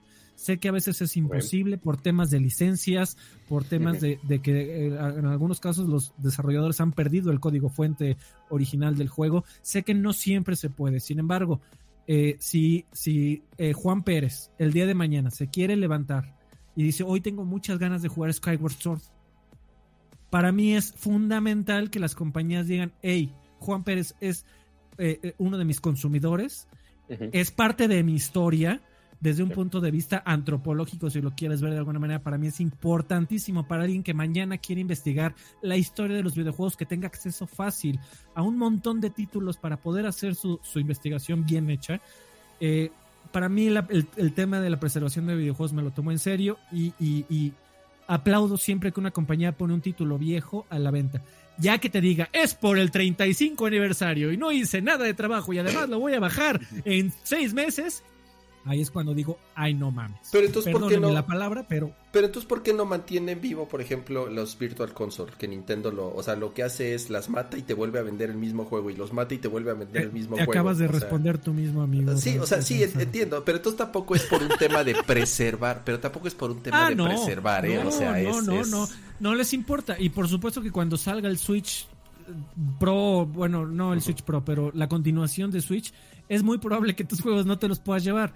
Sin embargo, exactamente, por lo menos ahorita agradezco que un título viejo lo vuelvan a poner a la venta sin tanto bombo y platillo. Sí, hicieron un direct, sí, pero fue un direct de febrero, en el de, en donde honestamente quien quien hubiera esperado el, el, Metroid y, Bayonetta, Jeff Zero y, y Star Fox, Oye, 500, más de 500 días sin hacer un direct, ¿eh? O sea, realmente sí se esperaba bastante. Pero es que si el direct hubiera sido en junio, otra historia sería. es un direct de febrero. correcto. No, y además, y además estoy seguro que va a haber stream de Zelda del aniversario de Así como va a haber mañana un stream para ah, Pokémon, estoy seguro que va a haber un stream para el aniversario de Zelda. yo, no soy el fan número uno de Zelda, pero la gente. Que mira, justo, perdón. Si no lo hacen, va a arder Troya. Oh, sí, sí va a arder, Troya, porque justo hicimos el, show eh, la semana pasada, que justo fue después del, del día que ya empecé a ver algunos artículos, y que justo podría tener sentido este, que estén esperando todavía para esta celebración del 35 aniversario de Zelda. Como que hicieron el ligero teaser con Skyward Sword, porque justo eh, el evento del 35 de, de Mario fue a finales de marzo. Entonces, muy similar al mame que si del año de Luigi, que si el año de Mario, que si el año de la chingada. Ya ves cómo son, es Nintendo de ridículo con este tipo de cosas. Pues bueno, para si estamos terminando el año de que fue de puro Mario 35 aniversario, pues terminaría cerca del 31 de marzo. Entonces, quizá estén guardando por simplemente por marketing, esperar a finales de marzo para eventualmente ya hacer este evento de Zelda y justo se aproxima más un poquito más cerca de tres, un poquito más este, a segunda mitad del año, que como justo ya platicamos, que tiene más sentido las ventas de, juegos a, esas épocas del año, ¿no? Entonces, quizá vaya por ese lado, pero todo, todo puede pasar, amiguitos. podríamos ver otros ports igualitos. Ya es, y, y como dice Fredo, es, es cuestión de si queremos que el Nintendo quiera vendernos el juego legal y que lo compremos en, el Switch, aunque pon tú que sea el mismo, ok, me lo puedes vender al full price y está bien, lo siguen vendiendo igual, o sea, Mario Kart 8 tiene eternidades ya en el mercado y lo siguen vendiendo al mismo precio. Ya sabemos que los precios de los juegos de Nintendo no bajan nunca por el, precio, de, o sea, no, no bajan de precio nunca, jamás. De pronto... Imagínate que... Eh, dime, dime. De, pronto cuando, cuando eh, ya así con, la cabeza más fría y ya esperando un poco, con, con, esto de, Super Mario 3D World a 60 dólares, porque el argumento siempre fue, o sea, cuando en, en, Twitter me decían, pero son tres juegos y son los tres mejores Marios de la historia y bla, bla, por más que sean un emulador. Y entonces haz de cuenta que te lo venden en 20 dólares cada uno. Ok, ya, ya. Digo, nunca me convencieron, pero cada quien, ¿no?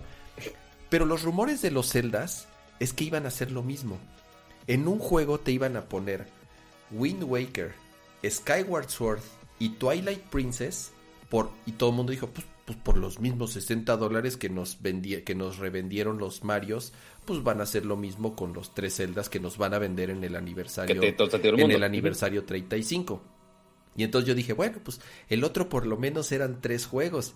Aquí es uno. Y si, y, si, y, si, y si son ciertos los rumores de que también Wind Waker y de que también en su momento tal vez puedan hacer lo mismo con, con Twilight Princess.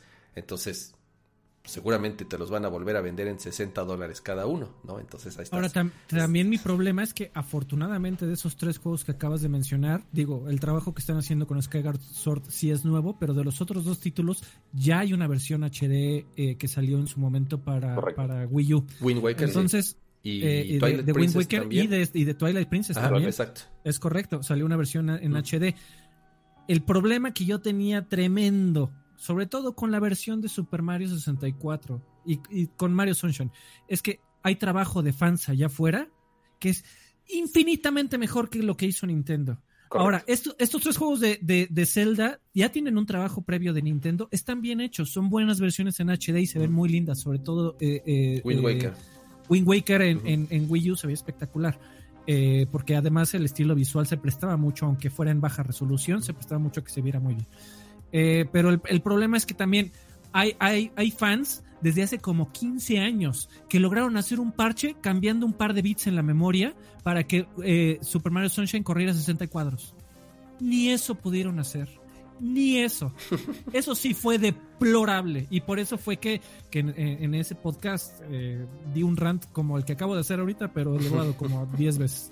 Sí. Usted disculpe. Sí, y, yo siempre he dicho, yo soy de los primeros imbéciles que van y compran eh, eh, las tres versiones de Switch que salen y las cinco versiones de 3DS que salen y, o sea, yo, yo, yo soy de esos que, que, que le avientan dinero a Nintendo y busco cualquier pretexto de, de aventarle dinero a Nintendo pero sí, e, esta, esta mala costumbre para mí que tienen de buscar cualquier pretexto de revenderte dos, tres, cuatro veces el mismo juego a full price, a 60 dólares. O sea, a mí es donde sí digo, chole, este, estos güeyes abusan de, de sus fans, ¿no? Este, mucha gente lo defiende y dice, no importa, son obras maestras y yo trabajo para regalarle mi dinero, bueno, para darle mi dinero a Nintendo.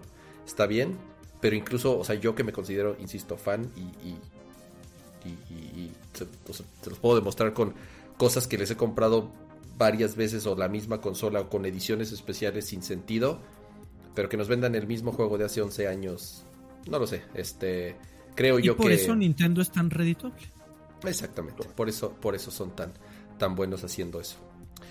Hubo otro eh, evento importante esta semana y creo que atiende mucho más a tus eh, gustos, sobre todo por la plataforma en la que juegas, Alfredo, y es que fue BlizzCon. Bueno, yo soy yo soy pecero, pero nuevo. yo siempre fui consolero. Me, me acabo de mover a PC, pero sí, de acuerdo. Pero igual hay algunos títulos que Sí. también la noticia de PC también es Sí, sí, eh, claro, eh, claro. eh, BlizzCon, eh, eh, insisto, bueno, como todo mundo saben, es este evento que cada año hace esta compañía Blizzard, quienes son súper famosos por juegos como StarCraft, Warcraft, Diablo y hoy en día pues, Overwatch o Heroes of the Storm. Eh, hicieron algunos anuncios. Siento yo que creo que también se quedó un poco corto este BlizzCon. Creo por lo mismo que dice Alfredo, ya no quieren, creo que ya se dieron cuenta que no pueden estar prometiendo o estar adelantando o estar calentando las cosas eh, eh, por temas evidentes de lo que está sucediendo, ¿no? Entonces, arrancó con World of Warcraft, sigue World of Warcraft, siguen sacando expansiones de World of Warcraft. La verdad estoy un poco desconectado de ya de todavía cuántos usuarios tiene. Estoy seguro que sigue llegando a los millones de usuarios que Los eh, suficientes para seguir haciendo contenido. Exactamente, lo suficiente que, que sa- que pa- para seguir haciendo. Después salió un update, si no me equivoco, de Heroes of the Storm. Y cerraron con lo que creo que todo mundo esperábamos, o por lo menos yo es lo que más esperaba, que era un update de Diablo. Y desgraciadamente no mostraron más que un trailer de un, de un personaje, o sea, de- de- del Rogue, que es una clase como tal. Pero si no me equivoco, creo que ni dieron fechas y ni dieron anuncio. Y como es cuestión de, como es costumbre de Blizzard, ¿cuándo va a salir? Cuando ni me estés jodiendo. Cuando queramos. Cuando esté No, listo, va no a dieron salir. fecha. Exactamente, ¿no? Entonces, Oye, oye, Ramsa, pero yo pensé que ibas a decir de- del remake de Diablo 2, que fue es un juego eh, que por el que la gente mata. ¿me creerás Ay, que, ay. que cuando salió Diablo 2, o sea, yo no tenía PC en esa época? O sea, para mí, yo también soy usuario de PC, no tan nuevo, pero soy, digo, ya iba en prepa o eh, iba saliendo de secundaria cuando tuve mi primer PC, o sea, para mí tener PC era inalcanzable, eran, o sea, carísimo, no, no, no, mi papá realmente pudo comprarnos una PC hasta que pues, yo ya estaba grande. Entonces, toda esa época de juegos clásicos de PC, o sea, de, del Warcraft original, de Warcraft 2 incluso, o de, lo- o de StarCraft original, pues yo los jugaba en casas de amigos o los veía, o incluso hasta Age of Empires 2, creo que es cu- cuando más o menos yo empecé, tuve acceso a, a una PC. Pero todos esos juegos clásicos, sobre todo de Blizzard, que son, digamos, de, de culto como tal, pues yo me los perdí. Entre eso, pues obviamente Diablo 1 y Diablo 2. Yo realmente jugué. Diablo hasta el 3, de la misma forma que jugué StarCraft hasta el 2 o, o Warcraft hasta el 3, exactamente, que fue. Entonces, de cierta forma, como que esa época de juegos clásicos de PC yo estoy muy desconectado, pero sí sé que Diablo 2 es... es o sea, dicen que es el culto. mejor Diablo y es súper de culto y creo que es de lo que más celebró la gente. Ahora, está un poco como la mala experiencia que tuvieron ahora con el remake que salió hace poquito eh, de Warcraft. ¿De qué fue, de qué fue el último remake que hicieron? ¿De Warcraft 2 o 3? ¿Tres? Creo que sí. Y le fue Sí. súper mal, al grado que acuérdense que salió esta noticia de que cerraron ese estudio, por eso integraron a este estudio que tenían por fuera eh, ahora eh, eh, a Blizzard, que platicamos de ellos en Nerdcore, este estudio de que, que hacía como más ports para otras plataformas, porque les fue muy mal, incluso creo que el desarrollo de Diablo 2 eh, sufrió, bueno, este remake como tal, sufrió varios retrasos, sufrió cambios en el equipo que lo estaba haciendo, entonces también creo que eh, eh, tendría como mis reservas por lo que pasó, por lo menos con el precedente este de, de apenas ahorita. ¿no? Así es. eh, yo tengo. Si uno va uniendo los eh, puntos de la, de la historia y ya sabes, poniéndose el, el sombrero eh, de, de conspiracionista, eh, hay, hay temas muy interesantes que han pasado en Blizzard últimamente. Uno de ellos eh, fue precisamente esta búsqueda de gente que, que se, de- se dedicara a terminar juegos. Y do- dos de ellos, o sea, o, o no juegos, más bien proyectos. Eh, dos de ellos se los robaron directamente de, Xbox y eran eh, administradores de, proyectos muy sonados. Eh, uno de ellos era, por supuesto, Rod Ferguson, que estaba trabajando de mm. Coalition, el, el semi-papá de, de Gears of War. Y el otro era Mike Ibarra, que él estaba trabajando en la parte de desarrollo de producto de Xbox. se los llevaron a Blizzard, se supone que para mejorar los estudios pero ya viendo cómo está Blizzard el día de hoy, los llevaron para enderezar esos barcos. Porque últimamente los proyectos que, han presentado no han estado ni bien presentados ni bien desarrollados. La gente al día de hoy se sigue preguntando, ¿no se supone que Overwatch 2 salía rápido? ¿No se supone que, que ibas a detener gran parte del desarrollo de lo que estaba haciendo en Overwatch y ya no están saliendo tantas cajitas y tantos bailes y tantos eh, eh, trajes, precisamente para el gran lanzamiento de Overwatch 2, en dónde está, qué le pasó al, al desarrollo y al gran anuncio del diablo que iba a salir para celulares y con el desarrollador en, en la BlizzCon diciendo, pero todos tienen teléfono, ¿no? Eh, o sea, ¿qué, ¿qué demonios está aplazando en Blizzard? Y si está perdiendo, si me preguntas a mí, un poquito de ese gran renombre que tenían de no hay juego malo que salga de Blizzard. Para mí, para mí, eh, Blizzard, la reputación de Blizzard, para mí era como la de Rockstar, la de Rockstar Games. O sea, récord perfecto. Buena comparación. O sea, récord perfecto y perfeccionistas en todo el sentido de la palabra y que realmente cuidaban sus productos como ninguna otra. Para mí, esas dos siempre las he tenido así eh, en, en lo más alto.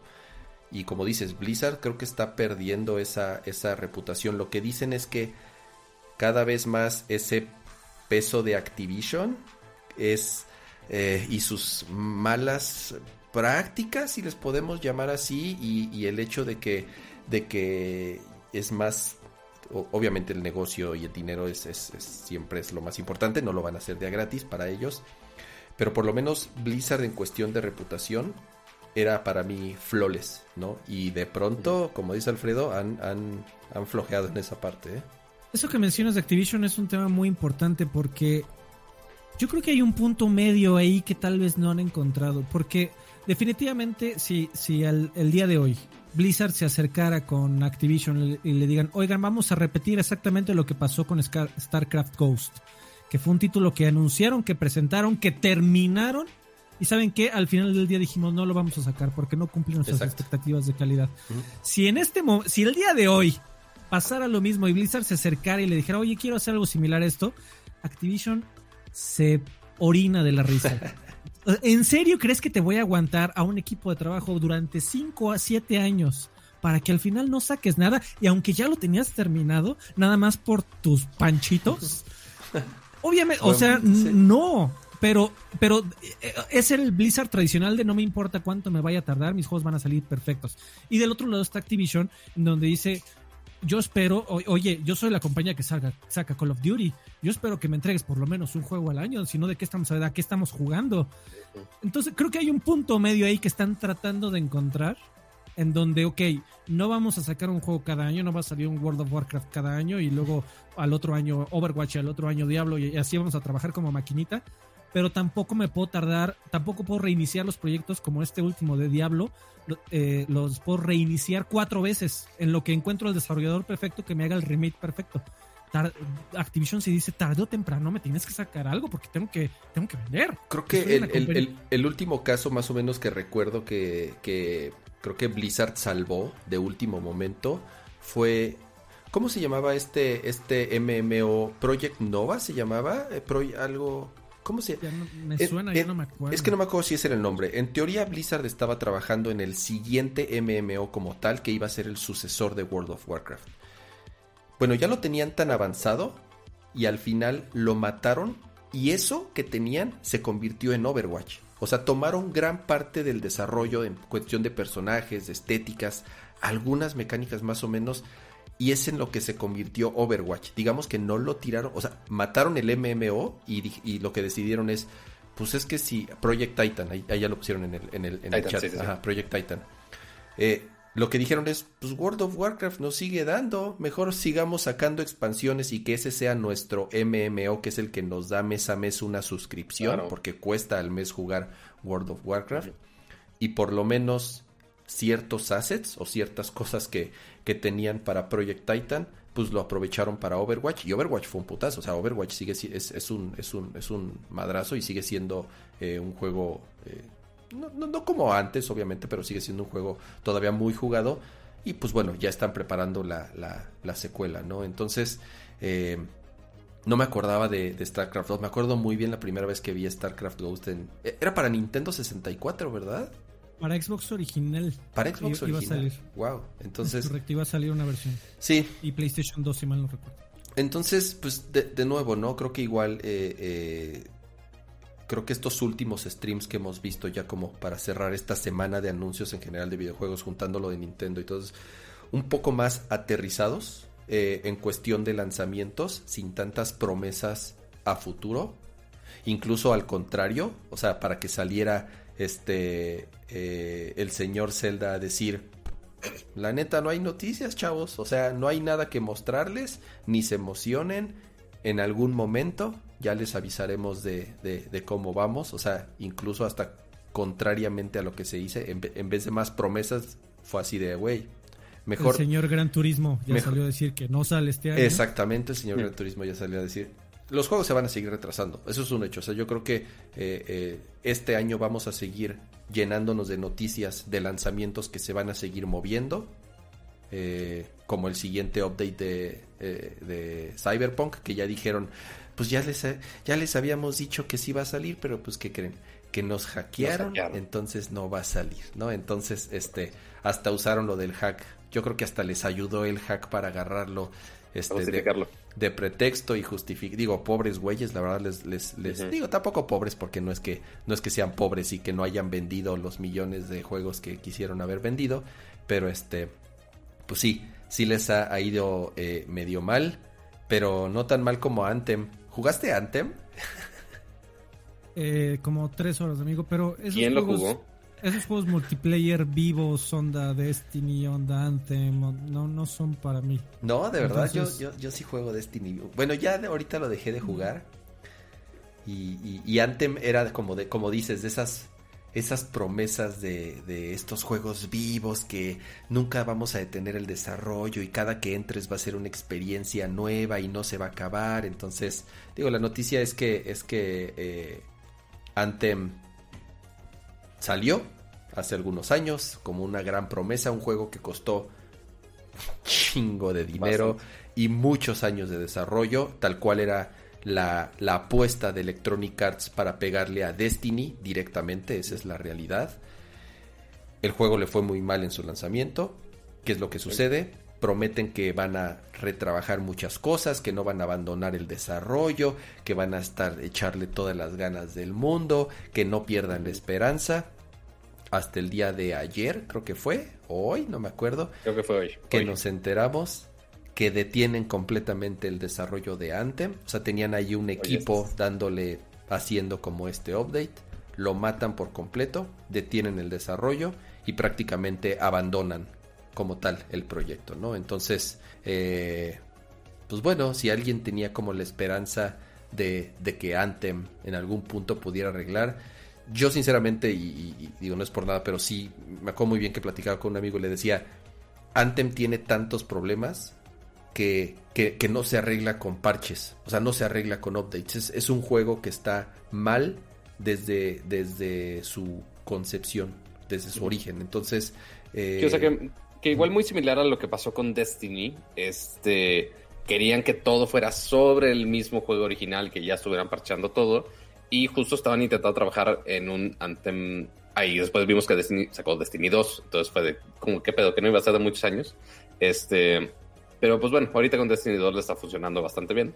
Este, pero Anthem también les pasó exactamente lo mismo, que estaban pensando en hacer el siguiente Anthem o Anthem 2.0 y pues eso ya no va a pasar. Pobre los de BioWare y EA no, no le atinaron EA ya no le quiso apostar a esto este, y por más que fuera un equipo grande, un equipo grande y, muy de renombre como Bioware, este, simplemente no dieron con esa fórmula, entonces ya decidieron cancelar la siguiente generación de Anthem, así que se van a quedar. Sí, va a haber algunos updates todavía para el Anthem actual, pero pues. Ya nadie lo juega, o sea, de, verdad no sé ni para qué le, le, ponen.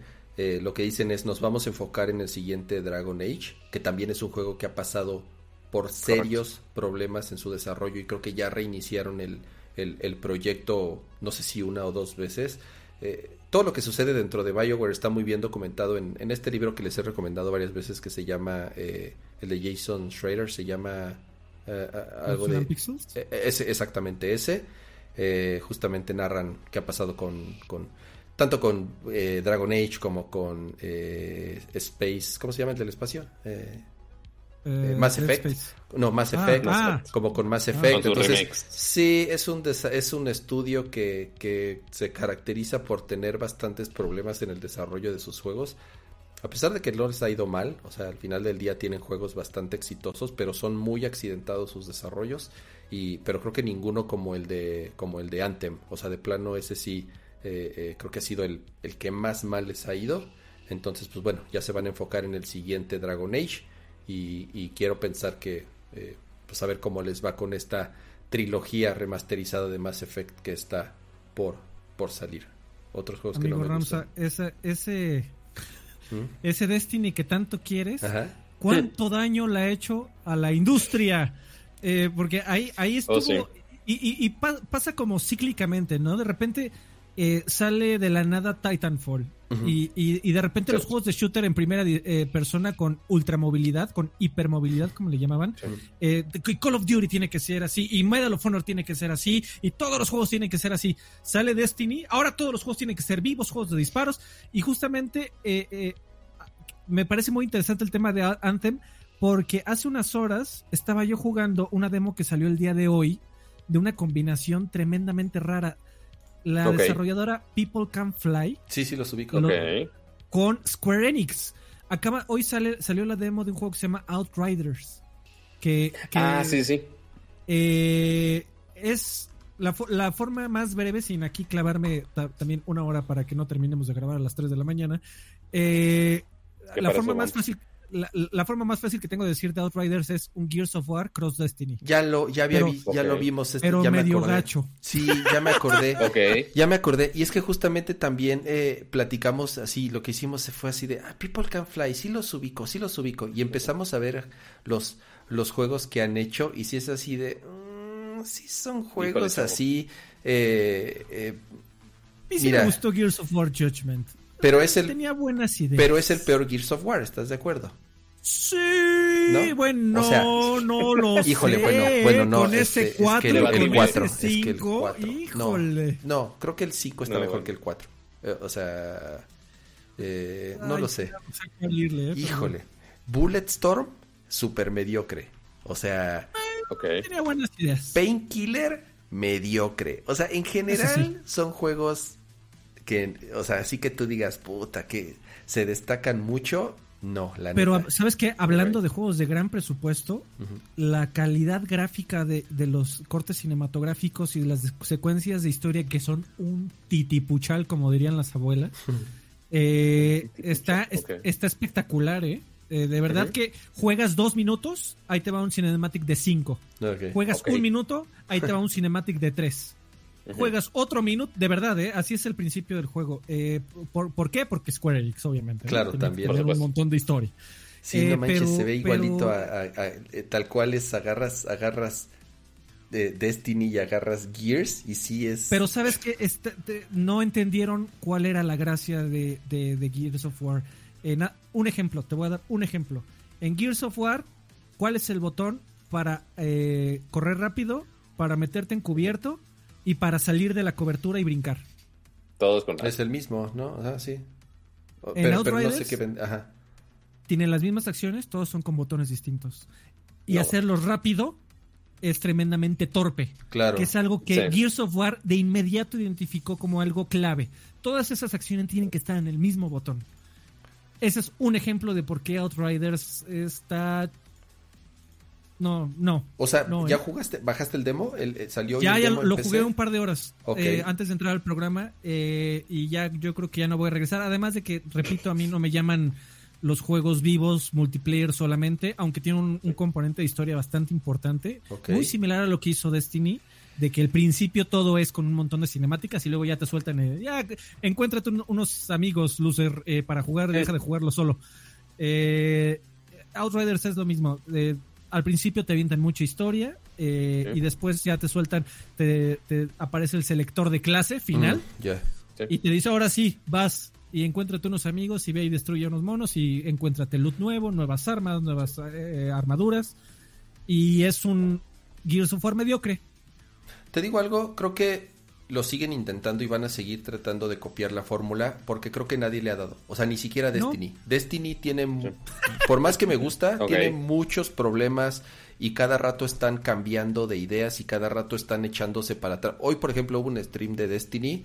Bueno, hay un, había un tema muy particular que hizo mucho ruido, el famoso eh, sunsetting, que era el sunsetting, que ya ciertas cosas viejas y ciertas armas ya les iban a dar mate. ¿Para qué? Para que la gente jugara lo nuevo, porque la gente seguía utilizando las Claro, armas viejas, pero pues la gente sigue utilizando las armas viejas, pues porque las nuevas no están chidas, ¿no? y Entonces seguro se, se puso el grito en el cielo. retrasaron la expansión un año más, no se sabe si va a salir Destiny 3, no, o sea, tampoco le han dado y es- tienen el mismo problema, sale un update, te acabas el contenido en una semana o menos y ya después estás repitiendo y repitiendo y repitiendo lo mismo durante toda la temporada. O sea, realmente por eso yo también ya dejé de jugar Destiny, porque de plano no le dan son juegos tan complejos, tan grandes que involucran tantas cosas que no le dan a la fórmula. O sea, esa fórmula del clásico MMO que ya está perfectamente dominada por juegos como Final Fantasy XIV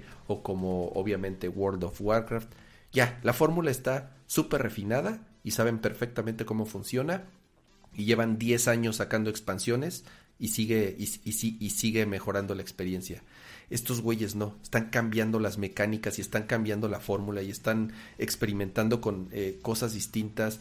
Entonces no le han dado. O sea, este tema de los shooters persistentes en un mundo gigante siempre vivo, creo que no le han dado y por eso van a seguir insistiendo hasta que hasta, hasta que hasta que A le ver quién le da. Exacto. Ahorita Destiny es el que eh, más se ha acercado, pero ayuda, insisto, tiene, tiene, tiene sus problemas.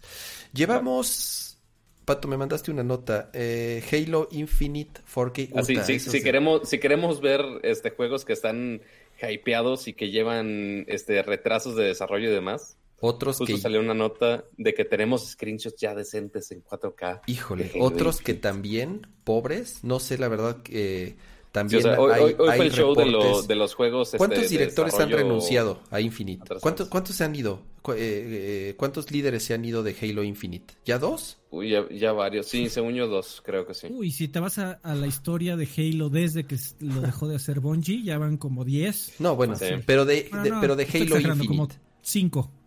Eh, digo, lo que todo mundo dice es, ¿qué prefieren? ¿Otro cyberpunksazo o que salga bien el juego? Y pues fue, y como que todo el mundo dijo, pues bueno. Desgraciadamente es que este era el juego eh, emblema para el lanzamiento del Xbox. Correcto. Y así que tú digas, puta, ¿cuánto, ¿cuántos juegos hay para Xbox eh, también como, digo, exclusivos entre comillas, porque sabemos que también salen para PC? Literal solo hay, o sea, pero así exclusivo de, de Xbox slash PC, literal hay uno ahorita, que es de Medium. Y pues tampoco es Y título que no le fue tan bien, ¿verdad? Eh, eh, Que a- a- al- alguien me estaba a comentando. En- le en mi gustó mucho, ¿no? Creo que estaba, estaba platicando de él en, en, en el podcast, sí le gustó mucho, a, a pero Joaquín, según... a Joaquín le gustan sí. las cosas de Xbox. en Sí, exacto, en general. Todo lo que sea. No, bueno. Con tal- da logros, está chingón. Ajá, Eso es exacto. correcto. Da logros, está buenísimo. Pero pues bueno, eh, Un saludo a mi amigo Joaquín. sa- salieron, salieron ahí algunos screenshots de, de Halo Infinite. Ah, mira, ya, ya tengo el, el source directo de. de. De tri- digo, de 343. Ah, bueno, si, Ah, me, no, lo, sí, si, me, 343. lo, si me lo pasas, Exacto. ok, déjalo, pongo. Sí, ahí, es- ahí está. O sea que literal nada más son screenshots. O sea, pusieron una entrevista por ahí para decir de, oye, seguimos trabajando en esto. Este, espérenos ¿A todavía. poco? Este, pero sin gran update que digamos, solo tenemos algunos screenshots. Que igual, eso es la versión de PC. Ay. Este, pero que al menos se ve bastante más decente a lo que vimos en el último trailer de Infinite. Este, entonces, es, es lo único rescatable que podemos tener de, de esos screenshots ahorita que, bueno, al menos le están echando más ganitas para pulir el juego, para que ya por fin esta de las grandes franquicias de Xbox. ¿Ya tiene Este- fecha? ¿Sí sale este año o no? Sí, sí sale este año, sale en noviembre. Bueno, ha- hay, hay un rumor fuerte porque me parece que hay un aniversario por ahí, no me acuerdo si es el 20, el Ajá. 20 aniversario de Halo es este año y en noviembre. Sí, Entonces, pero se- según yo no hay fecha ahorita anunciada. Pero desaprovechar esa fecha definitivamente, o sea, si ya lo tienes este año y o sea, ese juego se supone que debió de haber salido el año pasado, eh, sí va a salir este año y lo más probable es que ocupen esa fecha célebre de noviembre. Oye, por ahí también antes de entrar al programa alcancé a ver la última parte, perdón por seguir hablando de videojuegos. No, no, ¿eh? está perfecto, por favor. Este, hay- hay, una última parte ahí en ese, en ese artículo que en el que habla. Joseph Staten un poquito como del juego per se. ¿Sabes qué? Es la primera vez que hago a través de las palabras de Joseph Staten, que es el actual líder de- de- del proyecto de Halo. Voy a decir aquí tal vez una estupidez, ¿eh? A Abusados. ver. Pero me hizo pensar, este va a ser el intento de Microsoft por hacer un Breath of the Wild. Ok. O sea, ¿Usó esas Joseph palabras? Staten- no. Ah, ah, ok. no, no, ah, no las ah. usó, pero no, me no, dio no. a entender. Joseph Staten está prometiendo un, un- un Halo vivo, en donde haya siempre combates por todos lados y que tú puedas abordarlos cuando tú quieras y de la manera en que tú quieras con todo el sandbox de combate de Halo. Te dice, yo no te, no, no, no vas a, a- a- a tener que, que aquí no hay cajitas de, de Rex que te van a caer del cielo, eh, no hay esos gimmicks. Este es más, el, el mundo de Halo, sabemos, ya sabíamos que iba a ser un open world, Ajá. pero de acuerdo a las, esas últimas palabras de Joseph Staten, digo, sé que Zelda y sobre todo en particular Breath of the Wild tiene un montón de mecánicas espectaculares y que a la gente les fascina. A mí me, me gustó, me gustó mucho. Eh, el, el tema del magnesis y todas las runas. No, hay cosas para- loquísimas que siguen saliendo. Hay, hay gente que sigue utilizando eh, Zelda como, como un sandbox y realmente Sí, hace no. cosas espectaculares que jamás te imaginaste que se podían hacer en el juego. No creo que en Halo lleguen a ese punto, sin embargo, esta fantástica trinidad de la que siempre se habla de Halo, de, de armas, melee y granadas, sí te dan a, a- a hacer combates realmente eh, atractivos y, y emocionantes, que ese fue el, por lo que se basó todo el fenómeno de Halo original desde su concepción, en esta única trinidad. Si logran hacer un mundo abierto en donde por todos lados haya como eh, pequeños séquitos de Grons o de, de Elites o de Covenant en general, y tú puedas abordar el combate, algunos con el hookshot que ahora tienes, que no, no sé, no me acuerdo si se llama hookshot, pero es un hookshot para al cabo. Eh, con el hookshot que tienes de aventarles barriles y dispararles en el aire, o igual y entrar como en el trailer del E3 con el Warthog. Digo, vamos, estoy, son palabras fuertes, lo sé, comparar el, el Halo, sobre todo después de que lo que vimos en el año pasado que se veía interesante. Sí, o sea, pero, pero que, la, que la verdad, el- el- la descripción que pone aquí en, en el artículo no, no está. No, no está lejos de lo que mencionas. O sea, dice: el mundo de Infinite es increíblemente largo, con vastas zonas de combate que se conectan de manera simples entre ellas. Este, las vistas están llenas de aventuras para este, distraerte del- de la historia principal ¿A qué te del, suena del Path Story. Y me, me, me suena Breath of the Wild 100%, o sea, porque pues puedes explorar el mundo abierto o puedes hacer, o sea, si puedes, si quieres acabar el, el juego completo en 5 horas, lo puedes hacer sin problemas, sin hacer ningún side mission. Si quieres hacer un side mission, si quieres otra batalla, se puede. Este, en la distancia puedes ver este, que hay un, mun- eh, un mundo abierto, este, a sandbox shooter where goal is make feel o sea, pues sí, en general, o sea, ya el, el hecho que diga, ah, oye, que haya zonas, zonas de combate en todos lados y que estén en Ah. cualquier momento, que te puedas desviar de- del principal. Ese siempre fue el concepto de Infinite, ¿no? Un open world. O sea, como tal, eso sí no lo vendieron así desde el principio. Lo que me preocupa es que a estas alturas del partido estén haciendo como eh, eh, cambios, Cambios de o visión. decisiones así que de cierta, o sea, si de por sí eh, ya lo que se han tardado y si en teoría nada más iban a arreglar, o sea, como dice Alfred, o sea, el juego en teoría ya se supone que ya estaba terminado cuando lo Ese juego está terminado. ese ¿En juego qué está terminado? ¿no? O sea, Quién sabe, pero estaba terminado. exacto, ¿no? Iba a salir en noviembre, en teoría, Sí, con sí, sí. O sea, un año más se echaron para. En teoría, quiero pensar que iban a. O sea, las quejas fueron visuales, ¿no? Principalmente cuando mostraron el trailer, todo el mundo dijimos, puta, eso se ve horrible, ¿cómo es posible que hayan mostrado eso? Entonces... Por algo tenemos a Craig. Se supone, quiero pensar, que se están enfocando en mejorar y en optimizar, porque si están haciendo cambios de decisión en mecánicas importantes o en cómo funciona el juego, sí me preocuparía que a 6, 7 meses de su salida sigan, sigan tomando esas decisiones. Y, y también, a ver, a ver muchachos, Joseph, yo, yo, yo te vi, Joseph Staten, en el documental de Halo 2. Hablas muy bonito, cabrón. Eres muy, eres muy elocuente. Vamos a ver si toda la palabrería que nos saltaste en este último update de Halo tiene algo que ver con, con siquiera medio emular lo que logró hacer Breath of the Wild. estoy, estoy pensando, o sea, yo acabé el Halo 1, Halo 2, Halo 3, acabé Reach, acabé ODST. ¿Cuál me falta? ¿Salió Halo 4, no, verdad? Sí, ¿Sí? entonces ese no lo acabé. Entonces creo que, ¿no? Entonces creo que ¿Salió hasta el 5? No, acabé, no, no, acabé el 1, 2, 3, Reach y ODST. Ahí me quedé. No, no, espérate, 4. Ahí, está, el Master Chief Collection. ¿El 4 en qué salió? En 360. ¿Todavía salió en 360 el 4? Fue uno de los últimos juegos de 360. Entonces yo creo que sí acabé. Entonces yo creo que sí acabé el 4. Entonces el, el, 360? el 5 salió en Xbox One.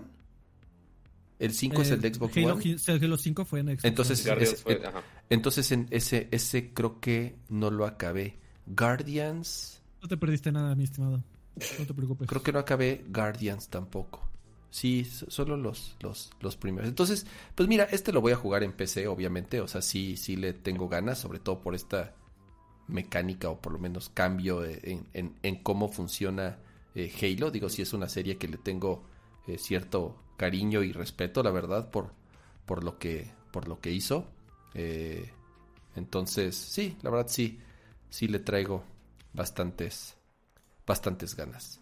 Y pues yo creo que con eso ya vamos cerrando, ¿eh? Ya llevamos dos horas y media de, de, programa. Jesús de Veracruz. Teníamos ahí, como según nosotros, según nos le dijimos a Alfredo, oye Alfredo, y después del segmento de videojuegos, te quedas a hablar de las noticias que faltan. Nos quedamos con nos quedamos con varias noticias, nos quedamos con todos los rumores de Apple, con el lanzamiento de Apple Pay en México, nos quedamos con, el, con el anuncio de Spotify, para que va a lanzar un, un, un este eh, servicio hi-fi, o sea, con música, digamos, con menos, con menos compresión, porque tampoco, no, no, o sea, menos creo, creo que no mencionaron en ningún momento que sea calidad de estudio o calidad este eh, eh, ¿cómo se Lo único que he leído es calidad CD. calidad CD. Todo lo que he dicho, pero no he visto números. Exactamente, que al final del día calidad CD sí tiene una compresión, o sea, no es un FLAC, por ejemplo, no es un estudio. o sea, no es un master. No es un master, exactamente. Es mejor de lo que tenemos ahorita. Pero es mejor, porque ahorita el tope de la calidad de Spotify es 320 kbps, lo cual para el, para el 2003 estaba chido, ya ahorita pues, pues pues no está, no está tan chingón, sobre todo porque ya existe el ancho de banda, cada vez hay mejores audífonos, cada vez hay mejores eh, dispositivos pues, para poder eh, disfrutar eh, de una música en mejor calidad. Entonces, pues digo, nada más dijeron que va a salir en ciertos mercados, eso es lo que me da un poco de miedo, que México no, no sea de... Que según, que según yo sí es parte de México, porque sí vi que estuvieron mandando este, invitaciones de prensa este, a medios mexicanos. Ah. Entonces yo creo que sí, creo. Ok, interesante. Entonces, este, pues bueno, ya nada más comentar rápido eso. Eh, insisto. Los superfolos de, Twitter. Los, Este, nada más para el, el, OnlyFans de la gente que esté posteando ahí en Twitter sus notes. Pues bueno, ya va a poder cobrar por ellas en Twitter. Este, y pero duda de, o sea, Apple Pay sí es importante, lo tenemos que retomar seguramente un poquito más adelante, ya que el... Ya que, lo hayamos usado más A fondo. Yo sinceramente no lo he usado, ya, ya di de alta mis tarjetas. Eh, ya pudiste, porque vi que tuviste problemas en... Se lanzó en tres, con tres bancos en México, American Express, eh, City y Banorte. Mi American Express, eh, después de ahí un par de llamadas pude echarla a andar la de Banorte nomás no he podido y hay dos formas de hacerlo. Desde, desde el mismo wallet de, de, Apple se puede y también se puede desde el app de Banorte. En el app de Banorte eh, subieron una funcionalidad para que tú desde ahí puedas mandar tu tarjeta al wallet, pero tampoco. Simple y sencillamente me hice no se pudo por el momento, reinténtalo más tarde, reinténtalo más tarde, ya me harté, ya la verdad, este, digo, además es una tarjeta que, que casi no uso, este, la Amex es la que, la que uso principalmente, entonces con esa me quedo tranquilo para y ya, este, ahora sí que... Eh, a mí se, eh, se, rió de mí, amigo. Intentaste meter una tarjeta de débito, me dijo la de Banorte. Ay, mira. Ternurita. chistoso. sí, y además, y además solamente Mastercard. O sea, porque tiene que ser de crédito Mastercard. Visa no. Yo también intenté dar de alta la de débito de Banorte, pero como es Visa, me dijeron Nel, ni más. Entonces, este, nota, es solo con Mastercard y American Express con los bancos que les mencionamos. Y también nos faltó Santander, ¿no? Creo que también en esa lista estaba. ah, no ah, ok, entonces Santander también. Ahora, ¿en no, estoy, no, estoy, seguro. Porque lo que es. Ah, dime, dime. No vas, Pato, vas. Ah, bueno, lo que sí dijeron es, ok, Apple Pay. O sea, y tengo muy consciente Santander porque no, no solamente dijeron, ah, oye, Apple Pay llega y damos soporte, pero también dijeron, ah, vamos a quitar Samsung Pay en junio, julio, no me acuerdo qué fecha. Eh, ¿Un banco? Ajá, perdón. O sea, eh, eh, Samsung Pay. El banco anunció eso. Ah, o sea, un, banco le deja de dar soporte a Apple Pay. Exactamente, eso fue lo que dijeron. O sea, porque también el cómo pusieron la nota de ah, Samsung Pay se va por así, o sea, se, leía como que Samsung Pay iba a morir por completo aquí en México. Entonces, mm. eso preocupa un poco. O sea, porque ahorita el único que ha dicho que sí se va es Santander. Este, pero, este, tengo que checar. O sea, sí le pregunté a Samsung, no me han regresado respuesta de eso. Este, quizás se nos vaya el, el chistecito de Samsung Pay que tuvimos por muchos años y que y por muchos años me estuve burlando de cama de, ah, mira, yo sí puedo pagar con el teléfono y tú no. ¿Y este, todos los bancos, todos los bancos soporta, soportaban Samsung Pay? ¿O también eran no todos? Pero, y, ajá, o sea, sí había una gran galería. Este, y pues podías registrarle y puedes pagar en cualquier lado con el sensor magnético y tantas cosas. Este, pero este quizá, quizá es el caso que Apple les torció la manita a algunos bancos para que haya dicho, ok, está bien usa Apple Pay, pero tienes que quitarle al otro changarro. Órale, interesante. Interesante. E, esto, esto es plena especulación ahí entre mis amiguitos medios. Tenemos que confirmar datos, obviamente. Este, obviamente nunca van a decir de, ah, forzamos a que el, banco quitara soporte de, otro. Obviamente jamás van a decir eso. Este, pero sí sería demasiada coincidencia de ya cuando por fin llega Apple Pay a México, que casualmente se vaya el otro competidor Está grande. Claro, que fue al este, mismo tiempo. lado tecnológico. Es demasiada casualidad, claro. Pero no, no les, no, no les parece eh, pensar al revés, eh, eh, de esa forma, porque al final lo que quieres para, para ayudar a esa penetración de, los contactless payments, la idea sería tener más opciones para que más comercios tuvieran la opción de, poder pagar de esta manera, que tuvieran la terminal de, pago por NFC. Esto, el tener menos opciones es un es menor aliciente para un restaurante, tienda de conveniencia, lo que sea.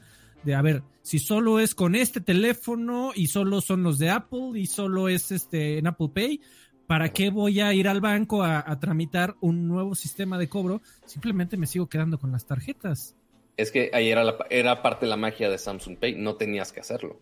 Porque con Samsung Pay podías hacerlo con NFC y, literal el marketing era, podías pagar virtualmente en cualquier terminal porque tenían el sensor este, de ondas electromagnéticas, que literal lo ponías en el lector, aunque fuera una terminal antiguísima, y si el, la oh. terminal lo soportaba, o sea, no es tanto el lector de la terminal del, del banco, más bien si tu sistema eventualmente agarra señal, sí podías hacerlo. O sea, y sí he pagado, sí pagué en algún momento en algunos lugares donde terminal viejita, no tiene NFC, este, pantallita blanco y negro, nada fancy, y pude, pude hacer ese pago. Este, entonces ahí se iba más por el lado este, Samsung, pero obviamente sí fomentan que, oye, pues terminales nuevas, pues transacciones y soportas muchas más este, formas. Pero, y, también decían, dime, dime. Y es, y es que justo porque eh, algo que me preguntaron varias veces es, eh, tiene que ver el comercio, en dónde me van a, o sea, Obviamente lo último que quieres es llegar bien mamila con tu teléfono y que te diga, no sea mamón, chavo, dame dinero. O sea, ya sabes. En teoría no, no tiene mucho que ver con el comercio, sino como dice Pato, con la terminal. O sea, mientras la terminal sea eh, tenga soporte para, para contactless, para NFC, realmente es la misma tecnología. O sea, como tal, Apple Pay o, eh, o, que el comercio le dé soporte a ese servicio realmente no. Es más bien que la terminal como tal soporte pagos contactless y, no necesariamente con teléfono. O sea, hay tarjetas eh, o sea, si, si, tu tarjeta tiene... El RFID, exactamente, si su tarjeta tiene ahí como el... el, Ahí te, creemos que está el logo, pero no enfoca. No, no, se ve. Bueno, tiene como unas onditas. Eh, las mismas tarjetas ya sirven para poderla... Eh, la pegas en la terminal. tu tarjeta. Y entonces... ¿Eh? Sí tiene ondita Otra vez. Sí, pato. Nos vemos el siguiente jueves. Gracias. mi tiempo por hoy. Espera, espera. Estoy tapándolo no se ve. Te creo, ok, si tienes una, tienes una Amex y tiene este por proximidad, qué padre, ok. Acercas tu tarjetita y pagas. Y de la misma forma aquí acercas tu teléfono, autentificas con, autenticas con Face ID y entonces funciona como una tarjeta contactless, entonces realmente no tiene que ver el, el comercio, tal cual es la tecnología de la terminal. ¿Sabes qué es lo más cagado, carnal? Es que, ok, ya tienes Apple Pay. Chingón vas al Seven, al Oxxo, a donde quieras, pagas con Apple Pay. ¿Cómo tienes que verificar tu pago? Ah, necesitas tu carita. No te puedes quitar tu máscara. Estamos pues con el siguiente update de iOS, Pato, ya voy a poder, así que no pasa nada. Ay, Dios mío. Entonces, por más que tengas Apple Pay, necesitas verificar ese pago con tu carita. Entonces, como no puedes verificar con tu carita porque necesitas quitarte la marca, la máscara. Y por favor no lo hagan más Mira, por pagar Doy doble clic en mi reloj y ya me sale aquí la opción de pagar con American Express. Así que pego mi reloj a la terminal y no necesito tampoco estar bueno, mostrando. Bueno, ya no se peleen mucho. También hay, hay páginas, hay tiendas en línea donde podrías ya pagar con Apple Pay en México. Ya ahí, sí, ahí sí tienes que... Sí, ahí lo que necesitas es una Mac con eh, Touch ID para poder autentificar el, el, el cargo, ¿no? Entonces, eh, eso, eso está... Yo dije, ah, yo dije, ah, deja configurar Apple Pay con mi Mac. Me dijo, huevos, no, necesitas tener una Mac más nueva, chavo. Estás muy anticuado. Porque pobre. Entonces, mira, ya ahí en el chat ya hay varios casos de, de, de, usuarios que han llegado ya. Me dice, yo llegué bien chingón a Farmacias Guadalajara y, y se apantallaron, se apantallaron de que pude pagar con mi teléfono. Uy, qué moderno, joven. Entonces, este eh, ah, ahí, ahí, e, eso mismo pasó cuando pagué con, con Samsung Pay en el Billcito específicamente. En los taquitos, muy bien. Ah, no mames, magia negra. Pero sí, e, es, es, bien padre cuando puedes aprovechar la tecnología y ya funciona. O sea, sí que padre que ya hay un nuevo sistema de, de pago wireless. O sea, sí, chingón. Si hicieron la gatada de, de meterle el pie a Samsung Pay, qué culeros. Este, pero pues bueno, a ver si eso abre a, la neta, a más bancos. Me es más práctico bueno, también depende si cargas con cartera o no. Con tu teléfono eh, eh, siempre Esa es la principal ventaja. Sí, exactamente. Porque la verdad, pagar con contactless con la tarjeta, creo que es lo más, para mí es lo más práctico. Porque ya no tienes que estar tecleando el NIP y nada. O sea, realmente pegas la tarjeta y ya. O sea, es más, es más fácil pegar la, tarjeta, Es más fácil pegar la tarjeta a desbloquear tu teléfono y acercar, bla, bla, ya sabes. Pero. Bueno, desbloquear tu teléfono es más complicado. Exacto, bueno, pero por no tener la ventaja de que bien puedes salir a la calle y si no traes tu tarjeta o no traes tu cartera, en teoría tu teléfono siempre lo traes, ¿no? Entonces, este, eh, pues bueno, eh, importante mencionar eso. Cualquier terminal que tenga eh, compatibilidad con contactless o, o sea NFC es compatible para que puedan pagar con, con Apple Pay. Y antes de despedirnos, ya nada más yo quiero hacer la recomendación de la semana, como siempre en, en, en cada eh, episodio, en los últimos episodios por lo menos, les recomendamos alguna serie, alguna película, algún libro, algún juego que, que hayamos eh, que, leído o hecho la última semana. Eh, mi recomendación esta semana es un juego que se llama... Ya salió, ya es viejo, bueno, salió el año pasado. se llama 13 Sentinels Aegis Rim. Es para PlayStation. Salió para PlayStation 4. Obviamente lo pueden jugar en PlayStation 5.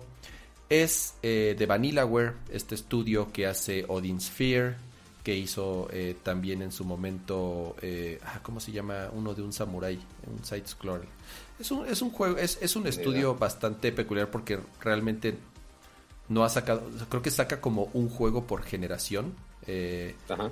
entonces, eh, ah, el otro se llama Crowns, algo, algo Crown. Dragon's Crown. Dragon's Crown, exactamente, ¿no? Entonces, tienen un estilo visual realmente de primera, eh, son juegos como muy detallistas. Entonces, este 13 Sentinels Aegis Rim, insisto, salió el año pasado para PlayStation 4. Eh, para mí me está un o sea, a pesar de que lo estoy disfrutando mucho, pero es más, el, el juego digamos que está dividido en dos grandes partes. Una es mucha historia, muchos diálogos, o sea, realmente es una telenovela china interactiva para adolescentes, o sea, porque realmente son. Sí, sí, sí, o sea, son de esos juegos como de novelas gráficas en donde no haces más que hablar y hablar y hablar y preguntar y responder y es demasiada historia. Son 13 personajes, por eso se llama 13 Sentinels. Es la historia de 13 personajes, hay viajes en el tiempo, se entrecruzan las historias. Literal, la mitad del juego, Muramasa en el chat, sí, ese es el que, el, el que le decías del Samurai, muy bueno ese juego. La mitad del juego es telenovela, de verdad, diálogos, diálogos, diálogos, diálogos. Y la otra mitad, que es a mí lo que realmente me está atrapando y es lo que me está haciendo jugar el juego, son estos adolescentes en todo eh, eh, como Evangelion tal cual, que por alguna razón son los elegidos para pilotear unos pinches robots gigantes y luchar contra unos alienígenas en la Tierra, que igual, por lo menos en, en donde estoy ahorita no tienes como, no sabes muy bien qué es lo que está sucediendo pero toda la parte de batalla es un juego de estrategia RPG en donde vas mejorando tus robots y tus habilidades y vas decidiendo a quién mandas a combate, a quién lo dejas en defensa. Todo es como visto en las, de- desde arriba en la ciudad con una interfaz súper futurista, súper chingona, con una... La música, digo, nada más les, les doy un quemón. La música es del mismo autor de Final Fantasy Tactics, del mismo autor de Final Fantasy XII. Entonces, eh, eh, obviamente, es para mí Suena medio locochón. ya con eso me... Hitoshi Sakimoto. Hitoshi Sakimoto, exactamente. Entonces, digo, ya para mí desde ahí eh, eh, es como. Yo me enteré de eso hasta después de que lo empecé a jugar. Cuando dije, güey, la música está bien chingona. ¿Quién lo hace? ¿Quién la hace? Y, güey, pues la hace este cabrón con razón. Entonces, eh, Pues, mi recomendación es 13 Sentinels. Eh, ahorita está en descuento en PlayStation. Cuesta la mitad, está en 30 dólares. La verdad. Échenle un ojo primero, vean videos, porque, porque es un juego complicado, insisto, a mí me está costando trabajo por esta parte de la historia, no soy muy fanático de esos juegos, de esas novelas gráficas, este, pero la parte del juego de verdad, o sea, ya cuando juegas de verdad, está increíble, entonces esa es mi recomendación. Alfredito, ¿cuál es tu recomendación de la semana? ¿Qué has jugado? ¿Qué has leído? ¿Qué recomiendas? Ah, Así, recomiendo- eh, eh, y, ¿O qué has y lo visto? pones en blanco así de espérate, güey. O sea, no sabía que estaba siempre tiene, siempre uno tiene algo que recomendar. Ah, yo, yo recomiendo que regreses a tus juegos favoritos del No, no es cierto. Eh, lo que pasa es que yo estoy, estoy jugando. Es- estoy jugando un par de títulos muy viejos y muy raros para entrarles en este momento. Estoy, estoy regresé a Grand Theft Auto 4.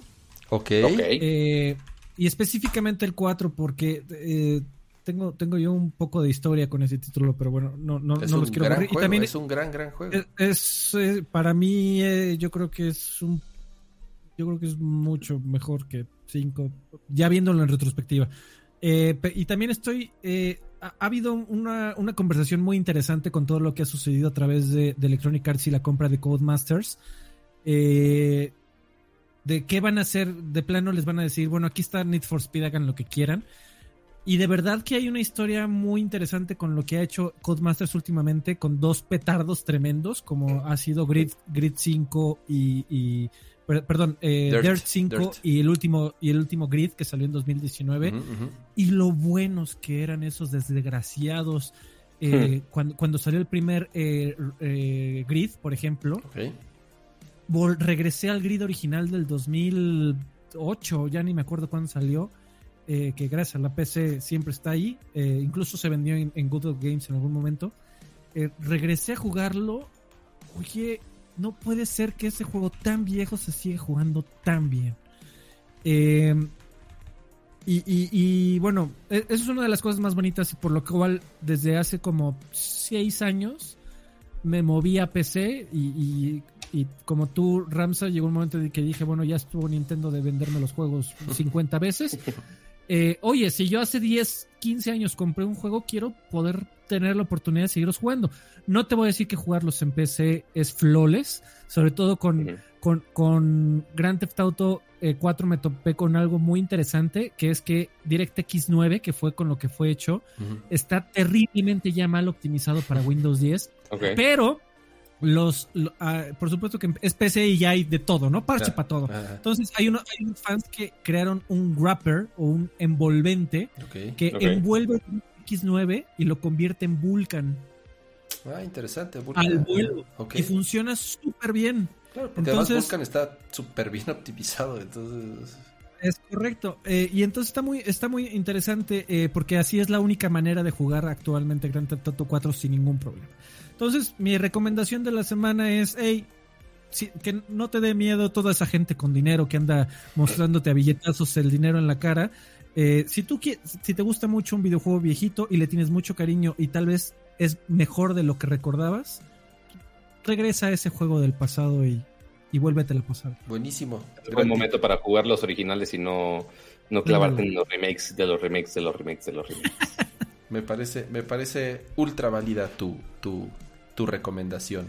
Eh, creo que todos de pronto siempre nos agarra ese gusanito de la nostalgia y de pronto aunque haya muchos juegos buenos o nuevos, de pronto sí, nos da ganas, ¿no? De, de agarrar ese, esos juegos como clásicos o que de cierta forma pues eh, eh, nos marcaron o se convirtieron en, en, algunos de nuestros no le digas a nadie no le digas a nadie que es por pobre que quede entre nosotros entre la audiencia selecta de, y, fina de Nerdcore y, nosotros y ya. Ah, Pato, tú no tienes recomendaciones. Sí, bueno, sí, sí, sí tengo dos recomendaciones rápidas. Venga, venga. Eh, primero, a los que tienen PlayStation Plus, que no se les olvide eh, descargar Control, como lo comentamos al inicio del, del show. Está gratis, nada más que Gran le juego. juego. Gran y, ya, y sí está, y en PlayStation, aunque sí está ahorita en Game Pass en Xbox, este, en PlayStation, como está el PlayStation Plus de, de la opción del mes, sí está el Ultimate Edition. Entonces sí está optimizado para las nuevas consolas. Y trae las expansiones. Así que aprovechen ese. Y el otro que estoy jugando ahorita es Little Nightmares 2. Este juego rarito. Así, nada más, nada más vi la cara de cama de. Mm, mm, juego rarito, está bien. Es, es rarito este, como Inside y esos, ¿verdad? Eh, ajá, es muy parecido, muy inspirado en Limbo, Inside, ah, etcétera. este, que obviamente lo estoy streameando, entonces seguramente igual hasta uh, quizás hasta mañana lo tendríamos, quién sabe. Pero igual si tienen rato, si tienen rato y quieren jugar el juego así, pues bueno, ahí está la opción. Muy bien. Acabé, acabé, acabé Bowser's Fury. Qué chingón está Bowser's Fury. O sea, es es como Ahora sí ya jugaste la historia bien de Bowser's Fury. Ya. Ya estoy como haciendo lo que ya sabes, la segunda parte. O sea, vi los créditos y todo. Eh, o sea, es como Mario Odyssey 1.5. O sea, ya sabes, o sea, es como... Pero además... Era un update que estaba planeado para Odyssey. El, hecho de que sea como un mundo abierto... O sea, ahora quiero un Mario, quiero un Mario así, quiero un Mario es que quiero un Mario completo así, güey. Pinta hacer un demo técnico para, o, sea, pinta esa madre pinta para hacer un focus group. O sea, Nintendo de verdad lo está ocupando para ver qué opina la gente eh, si realmente alguien va a saltar por alguna razón que Nintendo ni se imagina. Decía, a ver si alguien saltaba de que no, no, no, no, no, Mario no puede ser open world, de ninguna manera me toques a Mario de open world. Pero no, por supuesto que toda la gente que lo ha probado, yo me uno. Oye, esta puede ser una buena idea y tiene, tiene mucho mérito. Y tal vez sea una buena idea que el próximo Mario sea así. Está, eh, o sea, sí es sí es como una experiencia distinta a Mario. O sea, a pesar de que Mario como tal desde Mario 64 es un semiabierto como tal, pero mm. eh, digamos, o sea, el hecho de... Eh, creo que Odyssey, eh, Odyssey es espectacular, pero este como que da un, paso más, o sea, de verdad, tal cual es eso, o sea, se siente como todavía una evolución de Odyssey.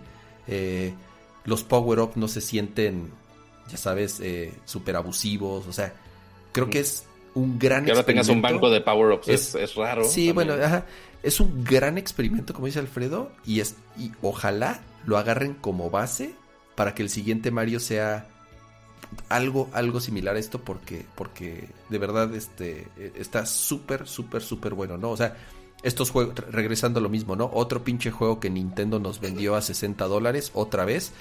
Pero aquí por lo menos este, este, o sea, y si le metieron este agregado de Bowser Fury, que aunque no dura mucho, y que ojalá que eso se convierta en, en, estos, que, estos refritos por lo menos traigan algo así, ¿no? Eh, eh, para darle cierto, cierto valor. Vámonos. Pato. Amiguitos, pues como siempre, eh, los avisos patoquiales, muchísimas gracias por acompañarnos el día de hoy. Este, dejen su bonito like antes de irnos. ¿Traes aretes nuevos, este, ¿verdad, Pato? Traigo aretes nuevos. Este son los Galaxy Bots Pro, que obviamente le voy a tener que hacer su reseña próximamente. Eh, literal llevo menos de, bueno, durante el show, esto, es todo el rato que los he usado básicamente, este, pero ya les daré mis opiniones, este, pero si se escuchan bien, re bonito. Eh, por supuesto, recuerden a su asistente favorito, que les recuerda a ustedes que cada jueves a las 9.30 de la noche estamos aquí para otro episodio más del Nerdcore Podcast. También, si nos quieren escuchar en audio, recuerden que se pueden suscribir en Spotify, en Apple Podcasts, a la plataforma que ustedes quieran. Ahí dejen su bonito like, dejen su review, lo cual ayuda bastante al show. Y si quieren durante la semana este, que hablemos de algún tema específico, que si quieren que este, algún meme, que de hecho nadie mandó memes el día de hoy, lo cual me sorprende. Porque la comunidad de Nerdcore es la, comunidad de Nerdcore es, es bastante es que no lo, no lo bastante hábil en los memes en vivo. Este, pero sí, recuerden memes de todo tipo, más que bienvenidos y, y siempre lo estamos discutiendo al final del show. Y yo creo que eso ya es todo suscríbanse aquí en YouTube, suscríbanse en Twitch. Dejen sus likes. Espero ya la siguiente semana, en Facebook no transmitimos ya, este, pero espero ya la siguiente semana ya tener los malditos emotes, espero ya. Este, pero sí, ya, muchas gracias amiguitos del chat. Este, y también, por supuesto, muchas gracias, Kama, por acompañarnos el día de hoy. Antes, antes que a mí, de verdad agradecer a Alfredo, muchas, muchas gracias por, por acompañarnos y, ojalá aceptes la, la invitación pronto. A mí, amigo Ramsa, eh, me dio muchísimo gusto volver a, viejo amigo, me dio muchísimo gusto volver a, retomar el contacto. Don Pato, fue un placer conocerte, de verdad, tipazo. Eh, y cuando quieran, muchachos, ustedes dicen brinca, yo ya estaba, ya, ya estaba hasta verde. Eh, pues mira, ya, ya se estaba, dijimos, dijimos que nada más un cachito y ya casi haz, tu comercial, hasta la de la mañana platicando. Haz tu comercial, Alfredo. ¿Dónde, dónde, yo soy, yo soy escucha fiel y, he recomendado el podcast en el, en el programa, pero haz, tu comercial. Si usted tiene mal gusto como Ramsa, no, lo hmm. podemos encontrar en un podcast en donde hay gente medio desagradable y un, un servidor incluido. Eh, no, eh, eh, participo, en un, tengo el gusto de colaborar en un, en un podcast que se llama Extra Grandes, parte del gran conglomerado de viejos payasos. Se puede usted meter de la manera más fácil, es buscar extra grandes o viejos payasos en YouTube. Si quiere usted una dirección, eh, una página de internet a la antigüita, se puede usted meter a viejospayasos.com, viejos payasos en Twitter. Y ahí encuentra todas las semanas, usualmente los miércoles, por ahí de las once y media de la noche, porque tenemos que esperar a una bonita persona que vive en Alemania para que pueda hablar con nosotros. Eh, ahí nos encuentra, platicamos de, videojuegos, rants, eh, chistes de mal gusto y, y, un viejo cochino que, que también nos acompaña, que se llama Adrián Carvajal Sánchez y que lo quiero mucho y que es como mi papá. Eh, ahí ahí este, se puede encontrar todo lo que todas las anteriores, ahí lo pueden encontrar nos daría también mucho gusto verlos por allá. Entonces ahí pueden buscarlo como extra grande o viejos payasos. Por favor, no busquen eh, viejos payasos extra grandes, al menos no en imágenes. Ah, que eso este, está. Es un ultra combo, amigo, que no me imagino ni qué sale ahí. Pues, pues ustedes pusieron el combo, ustedes. Ya lo, ustedes voy a buscar, que es ¿eh? O sea, si pongo así, viejos payasos extra grandes, como de, güey, qué combinación tan bizarra de palabras te va a resultar ahí en Google. No, no, no, no lo hagan, muchachos. Safe Search On. Oye, ahorita, ahorita que lo mencionaste, ¿qué hace el hachas en Alemania? Yo cuando igual le perdí la pista y de pronto cuando supe volví a saber de él, decide, ¿por qué vive en Alemania? Amigo, allá pagan en euros. No, bueno, ya, sí, sí, sí. Rest my point. Muy bien. Eh, gracias, Alfredo, por, por, por, por aceptar la, la, invitación. Y bueno, eh, muchas gracias a, a, todos los que nos acompañaron en esta edición más de Nerdcore Podcast. Los esperamos la próxima semana, igual en, el, en, jueves a la, a la, misma hora, 9.30 pm. Ya les iremos avisando si hacemos algún stream especial de gaming, como estos de pronto que hemos estado sacando algunas veces. Pero por lo mientras la cita es eh, jueves, la próxima semana. Cuídense Para mucho. jugar Final Fantasy de, de celular, de celular, muy bien. Cuídense mucho. Este mañana es viernes. Disfruten su fin de semana. Eh, es hoy, cama. Es hoy. Ya es viernes. Ya es viernes. Ya son 12.35. ya es viernes. Eh, nos vemos. Así la cara de cama de qué estoy haciendo de mi vida. ¿Por qué no duermo? Así me tengo que levantar mañana a las 6. Cállate, pato.